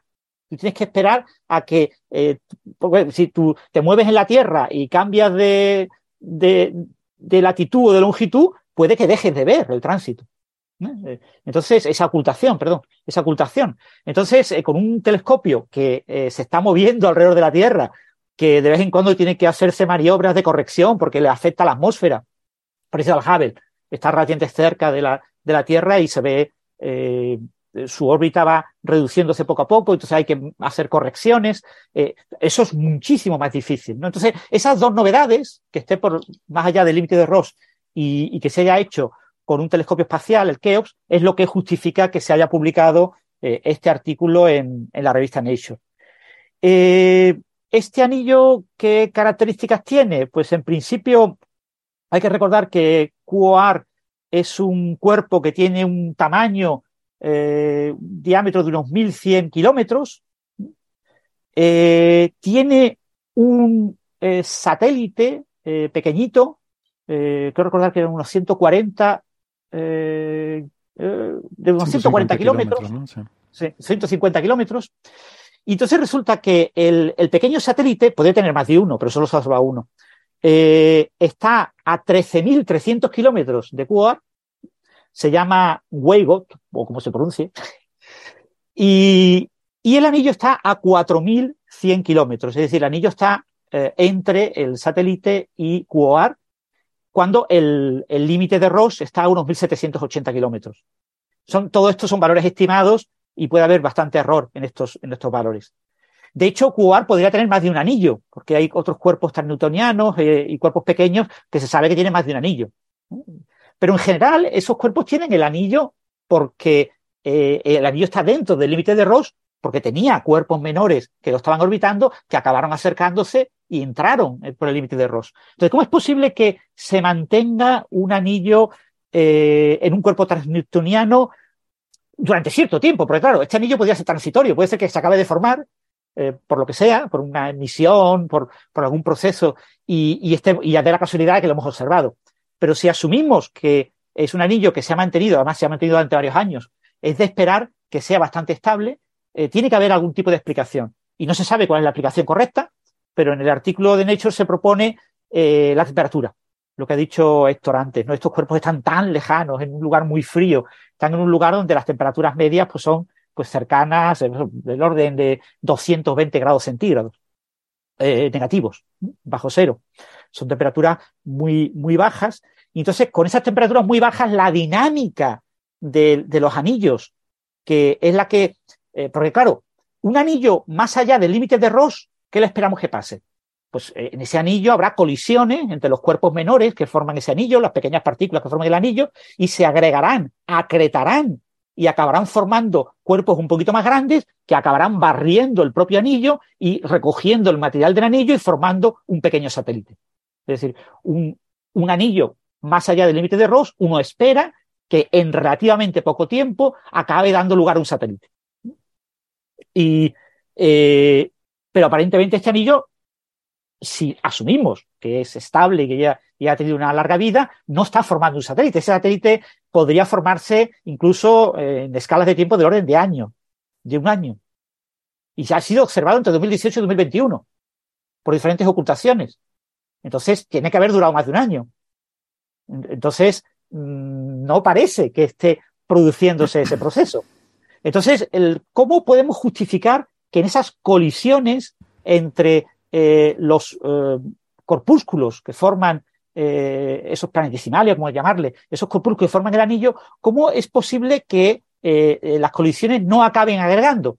Entonces, posiblemente se ha propuesto que sea la temperatura. Al ser tan frío, muchas de esas colisiones serán elásticas y entonces eso evitará que haya agregación. Las colisiones inelásticas son colisiones en las que se calienta un poquito el material y se, y se pegan eh, y se agregan formando grumos. Y, aquí se ha propuesto que eso sería una posible explicación de eh, por qué se mantiene este anillo estable entre comillas, durante tanto tiempo. Repito que lo hemos observado durante unos tres años, que tampoco es que tengamos garantía de que esté durante mucho tiempo, pero en apariencia esa estabilidad observada durante tres años apunta a que puede ser estable durante mucho más tiempo. Eh, en Quasar probablemente haya algún que otro anillo y, seguramente habrá otros satélites, no solo el, que ya se ha observado, pero todo esto será una cuestión que se irá dilucidando con futuras ocultaciones eh, que por casualidad pues acaben permitiéndonos observar ese tipo de, fenómenos. Y esto más o menos es un poco la, idea de, esta noticia, de este artículo, que ya os digo, eh, es un artículo mm, interesante, curioso, pero que tampoco es algo así revolucionario.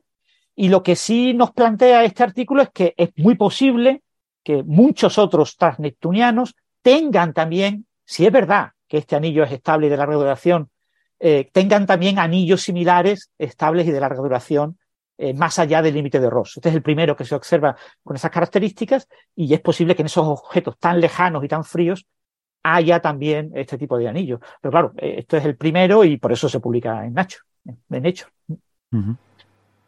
No sé si queréis que comente algo más.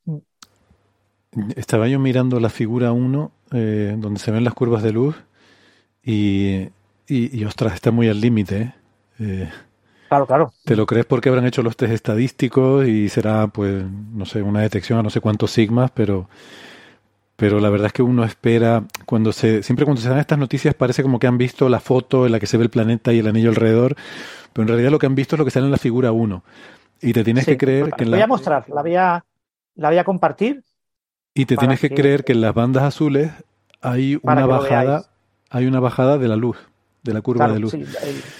los oyentes no lo ven, pero bueno, aquí tenemos una curva en la que hay como oscilaciones a máxima frecuencia, es decir, oscilaciones un punto abajo y un punto arriba, un punto abajo y un punto arriba, eh, mm. sobre una, un ruido, sobre una curva que se ha dibujado que es eh, roja y los puntos son negros, y entonces hay una pequeña bajada, una pequeña bajada de, de, los puntos eh, entre el 1 y el 0,95%, 0,95 en flujo normalizado, que después se recupera. Después, mucho más adelante, encontramos una enorme bajada, que es la asociada al propio cuerpo, y la recuperación, la vuelta a subida, y más tarde encontramos de nuevo otra pequeña bajada. Quizás esta bajada es más clara en cuanto a bajada, es menos ancha que la otra, y, bueno, eh, eh, el análisis de estas curvas pues apunta a que sí son eh, aparentemente señales de un anillo, ¿no? Mm. Sí, sí. Y que, que un anillo que podría tener aparentemente ya digo, depende de cómo lo analicemos, porque el, el primer tránsito tipo anillo es más ancho, pero el borde de anchura lo podríamos haber cortado antes. O sea, entonces da la sensación de como que el anillo es más grueso por unas zonas y menos grueso por la otra. Mm. Menos ancho desde el punto de vista de la Tierra, cuando ha ocurrido ese tránsito. Eso es.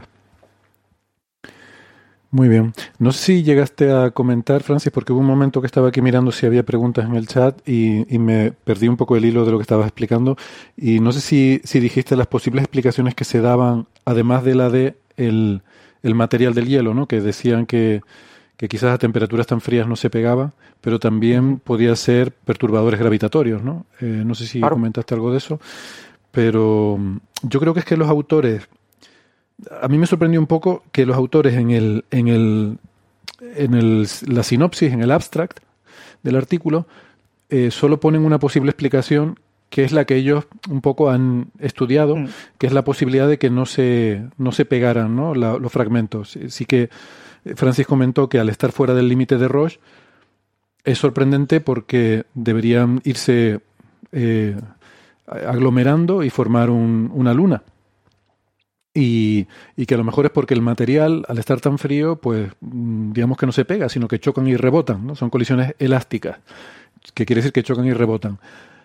Y ah, no sé, hay otras explicaciones que tienen que ver con que haya una perturbación gravitatoria que a mí me resultan más naturales porque las hemos visto en otros cuerpos en el sistema solar, en los anillos de Saturno, vemos los efectos que hacen eh, algunas lunas sobre, por ejemplo, el anillo F, que tiene una estructura en Saturno que no se entiende muy bien, con huecos, y parece que es que está en una zona en la que hay lunas, pero esa no llegó a formar una luna y probablemente es porque las que están cerca lo van perturbando y no dejan que se llegue a formar ese, ese otro cuerpo. Pues no lo sé, estos objetos transneptunianos suelen tener abundantes satélites y yo creo que ellos en el, en el abstract no mencionan ninguna otra explicación, pero podría ser que haya una luna yo qué sé, o yo voy a proponer aquí que a lo mejor hay un perturbador que no hemos visto, que no es una luna, porque es un agujero negro primordial. Muy pequeñito. Bueno, eso ya es muy radical. No, bueno, en el artículo lo proponen. De hecho, estoy presentando la, para los del vídeo de YouTube una, una figura de las extendidas del artículo en la que se presenta la curva esperada para una resonancia 6.1 con el satélite, con Wavebox, y la curva asociada a una resonancia 1.3 y un tercio con el propio QAR. Y entonces parece que el anillo está como en medio. No está claro el grosor que tiene, no está. O sea, estas cosas son difíciles siempre de estimar. Eh, y entonces podría eh, ser esas resonancias, la combinación de ambas resonancias, como comenta Héctor, las responsables de la estabilidad del anillo. Lo proponen también como, como hipótesis.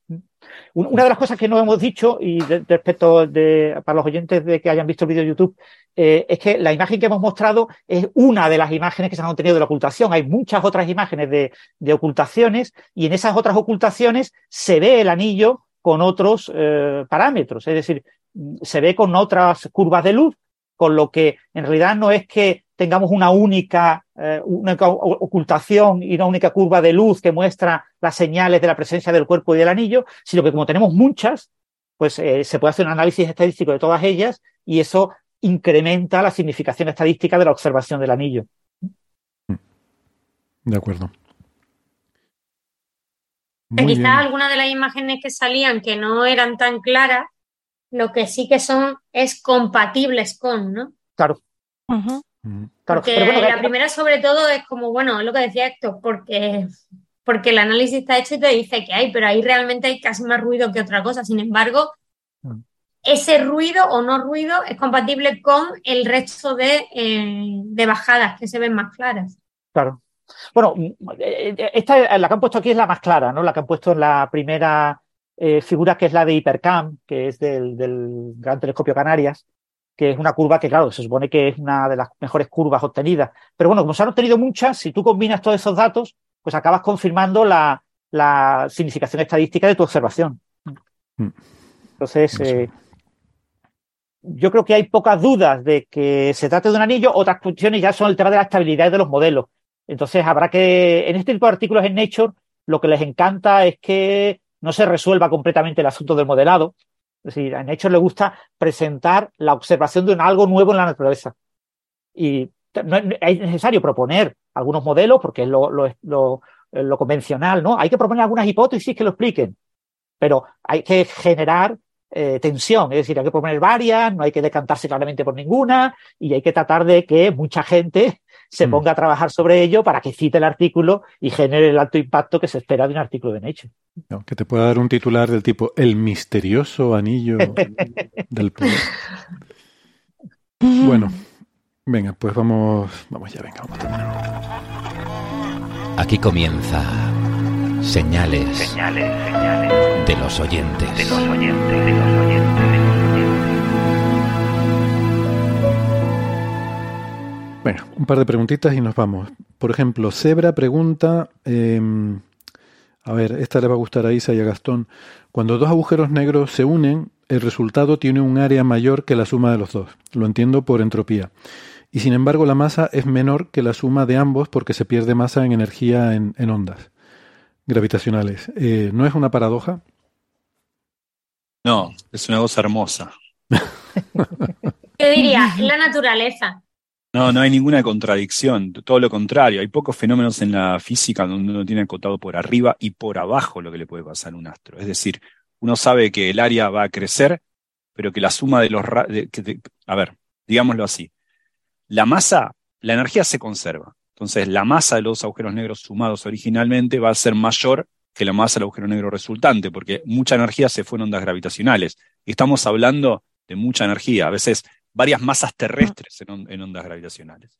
Entonces, bueno, incluso más, masas de sol, depende del... Depende de la colisión, depende de la forma de la colisión. Entonces, es muchísimo. Entonces, ¿qué quiere decir esto? Quiere decir que como en un agujero negro la masa es proporcional al radio, la suma de los dos radios iniciales es mayor que el radio del agujero negro resultante, pero el radio. Ahora el área va como el radio al cuadrado, así que no hay ninguna contradicción en lo siguiente. La suma del cuadrado de los radios originales es menor que el cuadrado del radio resultante. Hay, algo pitagórico ahí, ¿no? Sí. Qué bonito. Exacto. Un agujero negro en una dimensión no perdería entropía, digamos. Pero bueno, la, lo, cierto es que, es que justamente eh, el, radio, el tamaño, el radio del agujero negro resultante es menor que la suma de los radios de los, agujeros negros iniciales. Pero el área, que no es el radio, es como el radio al cuadrado, esa diferencia matemática hace que el radio al cuadrado, la cantidad que es el cuadrado del radio del agujero negro resultante, sea mayor que los cuadrados independientemente sumados, no el cuadrado de la suma, sino la suma de los cuadrados de los dos radios originales. Sí. en las fusiones de agujeros negros de masa estelar, como las que hemos observado con LIGO, Virgo, etcétera, eh, se emiten ondas gravitacionales del orden del 5% de la, de la masa total del agujero negro resultante. Entonces, cuando el agujero negro resultante tiene 100 masas solares, pues estamos hablando de, Francis, había, Francis había discutido esto en un episodio de Coffee Break que me había gustado mucho la explicación que había dado. Y también está en, uno, en un blog tuyo, si, corregime si me equivoco. Pero me acuerdo de un episodio acá donde Francis había contado eso y a mí me había gustado mucho. Ahora lamentablemente no me acuerdo mucho los detalles, pero en ese momento había, aprendido mucho con eso. Ah, pues yo creo que el, el, juego con el radio y el radio al cuadrado, por ejemplo, cuando dicen puedo ver el doble de lejos, significa que puedo ver volumen mucho más que el doble. Por esa misma razón, porque depende, vamos a decir, el factor de proporción, pero independientemente del factor de proporción, cuál es el exponente en cada cosa. Pero es muy bonito. Vale. Eh, otra, Sebastián Moreira pregunta, de los sistemas binarios de agujeros negros supermasivos conocidos, ¿cuál será la próxima fusión? ¿Veremos en nuestra vida tal colisión o solo las futuras generaciones? Había, había uno, ¿no? Que se suponía que era inminente. eh, uno, pero inminente. sí, no, eh, pero lo, que dice Francis. En la vida, creo que ha dicho en la vida. No, no, pero creo que había un, había un paper, corregime Francis si ese es el que vos decís o no, pero había un, paper que decía en, en, el, en el orden de meses o años o algo así. Sí, sí, de meses, de años, o sea, era como dos o tres años, o sea, uno no puede, había no sé qué fusión que era que se publicó en la prensa como que era inmediata, o sea, que en dos o tres hmm. años y lo íbamos a tener. Y de hecho, que no sé si era el año que próximo era el en el que tenía que observarse. Y se suponía que iba a haber un mogollón de, de personas interesadas en, en, verlo. Y la desgracia era que con LIGO, Virgo, etcétera, no se iba a ver onda no, que eso te iba a decir que una cosa, claro, una cosa es que se fusione, otra cosa es que, que, que sea una fusión de las que puedan detectar LIGO y Virgo, claro. Claro. Sí, yo, yo creo que pero, sí había mucho interés porque se esperaba una especie de gran gamma ray burst, ¿no? Producido por esa fusión y cosas por el estilo. Mm. Hmm. O sea, aquí la, el próximo, la próxima generación, ¿no? Se dice así de observatorios de onda gravitatoria, que ya sería, me refiero, dar un salto que es Cosmic Explorer y Einstein Telescope, se está empezando a pensar ahora muchas cosas. Por ejemplo, hay un proyecto que se llama Einstein Telescope Preparation Phase, que es para tomar decisiones políticas y no políticas de cuál es la configuración, dónde se pone. O sea, estamos en ese nivel para la siguiente generación. Y, ahí bajaremos un poco porque habrá, los brazos serán más largos, estaremos bajo tierra, habrá mejoras. Pero claro, supermasivo, estamos hablando de otros régimen. Sí, es que, o sea, creo que tenemos que estar, tendríamos que buscar agujeros negros supermasivos que estuvieran en pareja y muy, muy cerquita. Y, eso no, evidentemente no, no, conocemos. O sea, está este que nos contó Gastón, eh, pero es como un, un caso un caso aislado de, que se ha podido descubrir, pero que es muy, muy raro. No sé cuántos habrá conocidos así, pero igual es el único o habrá muy poquitos. Y, y estos, pues, a saber, esto es posible que no se fusionen nunca, que sigan camino cada uno por su lado y, y no, no sabemos, ¿no? Entonces, de los que podemos saber un poco serían a lo mejor estelares, pero es que tampoco tenemos, tampoco tenemos candidatos así de, vamos, yo creo que no, que eso no se va a poder predecir. O sea, estos observatorios irán detectando cosas, pero que no se sabía dónde están. De repente oyes una fusión y habrá que apuntar los telescopios a ver, ah, pues mira, aquí había una galaxia de tal tipo. Exacto, yo creo que serán alarmas para otros canales en astronomía. Hmm. Mm. Y por último, si Bueno, ya veremos, a ver si hay alguna sorpresa. Ojalá, ¿no? Ojalá haya alguna sorpresa. Sí, sí, a ver, a ver, a ver. Claro, pero no está mayo empezaba el, el LIGO, el RAN 4, el O4. Bueno, eh, se ha hecho una noticia reciente, eh, si todo va bien, y me gusta decir mucho eso porque realmente son aparatos súper complicados. Si todo va bien, a finales de mayo de este año empezamos el O4. Mm. Y hay un trabajo brutalísimo de commissioning, de puesta a punto y de preparación, por ejemplo, cosas como el, el plan de publicación, el plan de gestión de los datos, o sea, hay cosas muy, muy, muy bestias por ahí que hay que intentar tener controladas lo más posible antes de que empecemos a observar. Que mm, iba a decir que no me acuerdo. Ah, sí, no, pero que lo que preguntaba el oyente justamente era no, no, no por sorpresa, sino por cosas que podamos predecir, decir, va a ocurrir esto. y, Pero claro, o sea, es que hay que tener en cuenta que lo que se detecta en, en los detectores es ya en las últimas milésimas de segundo del proceso. O sea, tiene que estar, o sea, es el final del proceso. Y si nosotros podemos ver dos agujeros negros supermasivos separados, es que estamos lejísimos todavía de esa fase. Estamos lejísimos porque tardan muchísimo tiempo en perder la energía por ondas gravitacionales. Es un proceso acelerado. Cuanto más cerca estén, más rápido pierden energía y más se acercan. Pero hasta que llegan a... O sea, de los que resolvemos ahora como dos separados, ninguno de esos se va a fusionar en nuestra vida ni la de nuestra... Eh, no, no, no, ni la de nuestros descendientes, vamos. Mm. O sea que... Bueno, muy bien, pues si les parece, yo creo que con esto eh, y un bizcocho, como se suele decir. Yo, esto si me dejas, voy a hacer publicidad no de mi libro, pero creo que es importante y creo que es un mérito que han conseguido y me tengo que decirlo.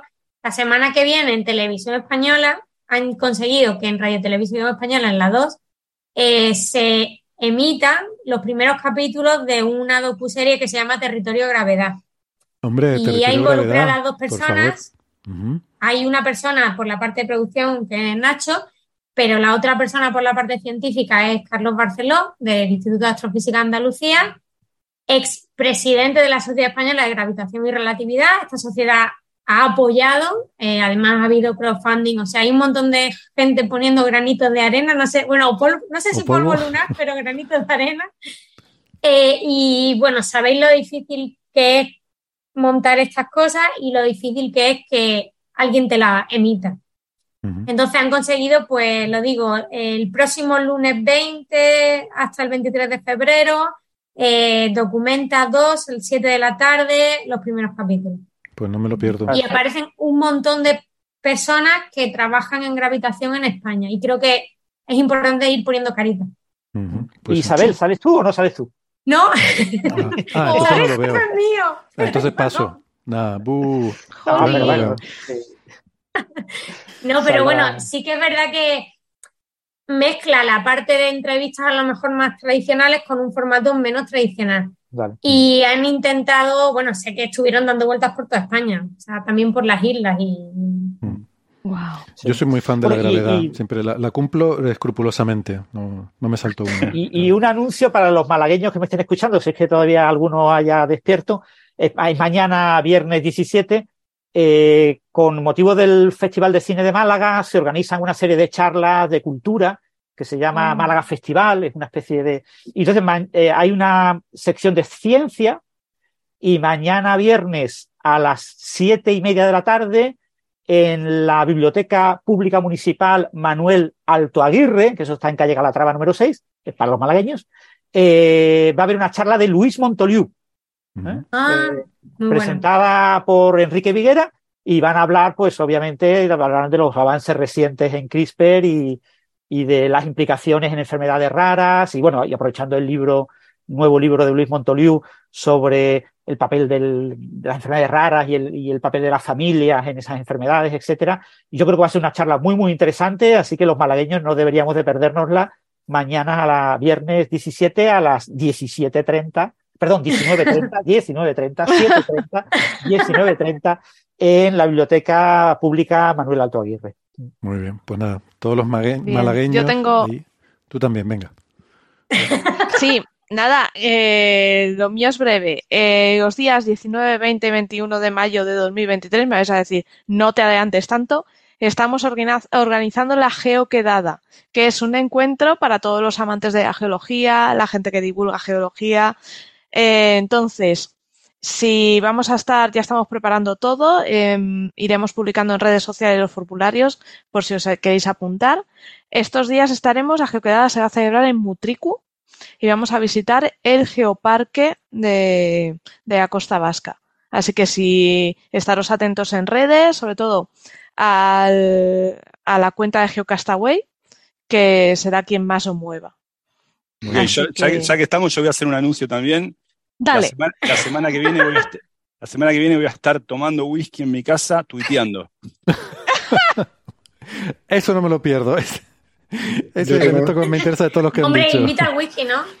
Y, espérate, porque José Edelstein también tenía algo que decir. Me he conectado, o sea, abandoné la clase cuando, cuando alguien me dijo que Francis estaba recomendando la charla de Luis Montoliu y simplemente eh, escuché probablemente la misma charla, una charla parecida hace dos días y es extraordinaria.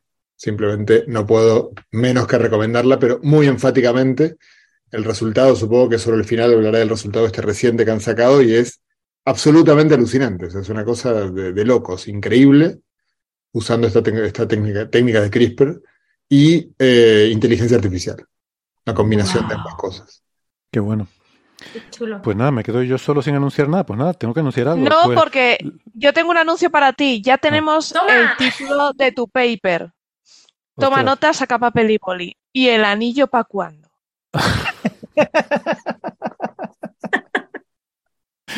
Venga, me vale. Te iba a preguntar si te lo sugirió ChatGPT, pero no, porque el humor no lo controla tanto como tú, así que... No, me lo sugirió, me lo sugirió Jennifer López, así que no os preocupéis.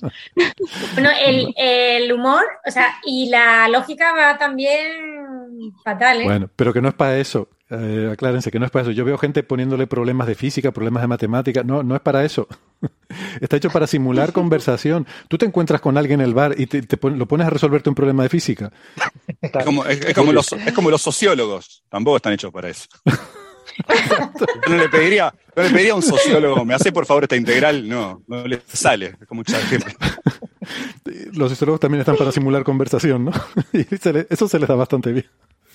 Bueno, pues, pues yo, ¿qué les digo? Eh, pues yo tengo que anunciar algo también. Pues que la semana que viene estaré aquí, aquí mismo, eh, con un nuevo episodio de Coffee Break. Y si, si lo tienen a bien, nos vemos todos aquí y nos escuchamos. Eh, así que hasta entonces, feliz semana. Chao, chao. Chao. Chao. Ahora sí. Luego.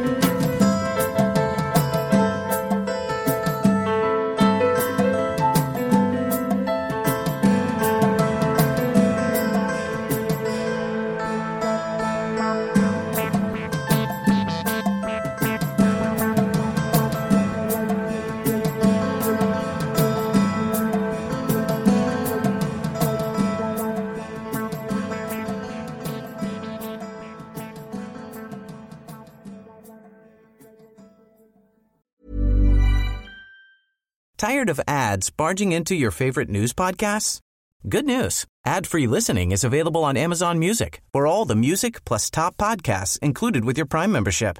Stay up to date on everything newsworthy by downloading the Amazon Music app for free or go to amazon.com slash news ad free. That's amazon.com slash news ad free to catch up on the latest episodes without the ads.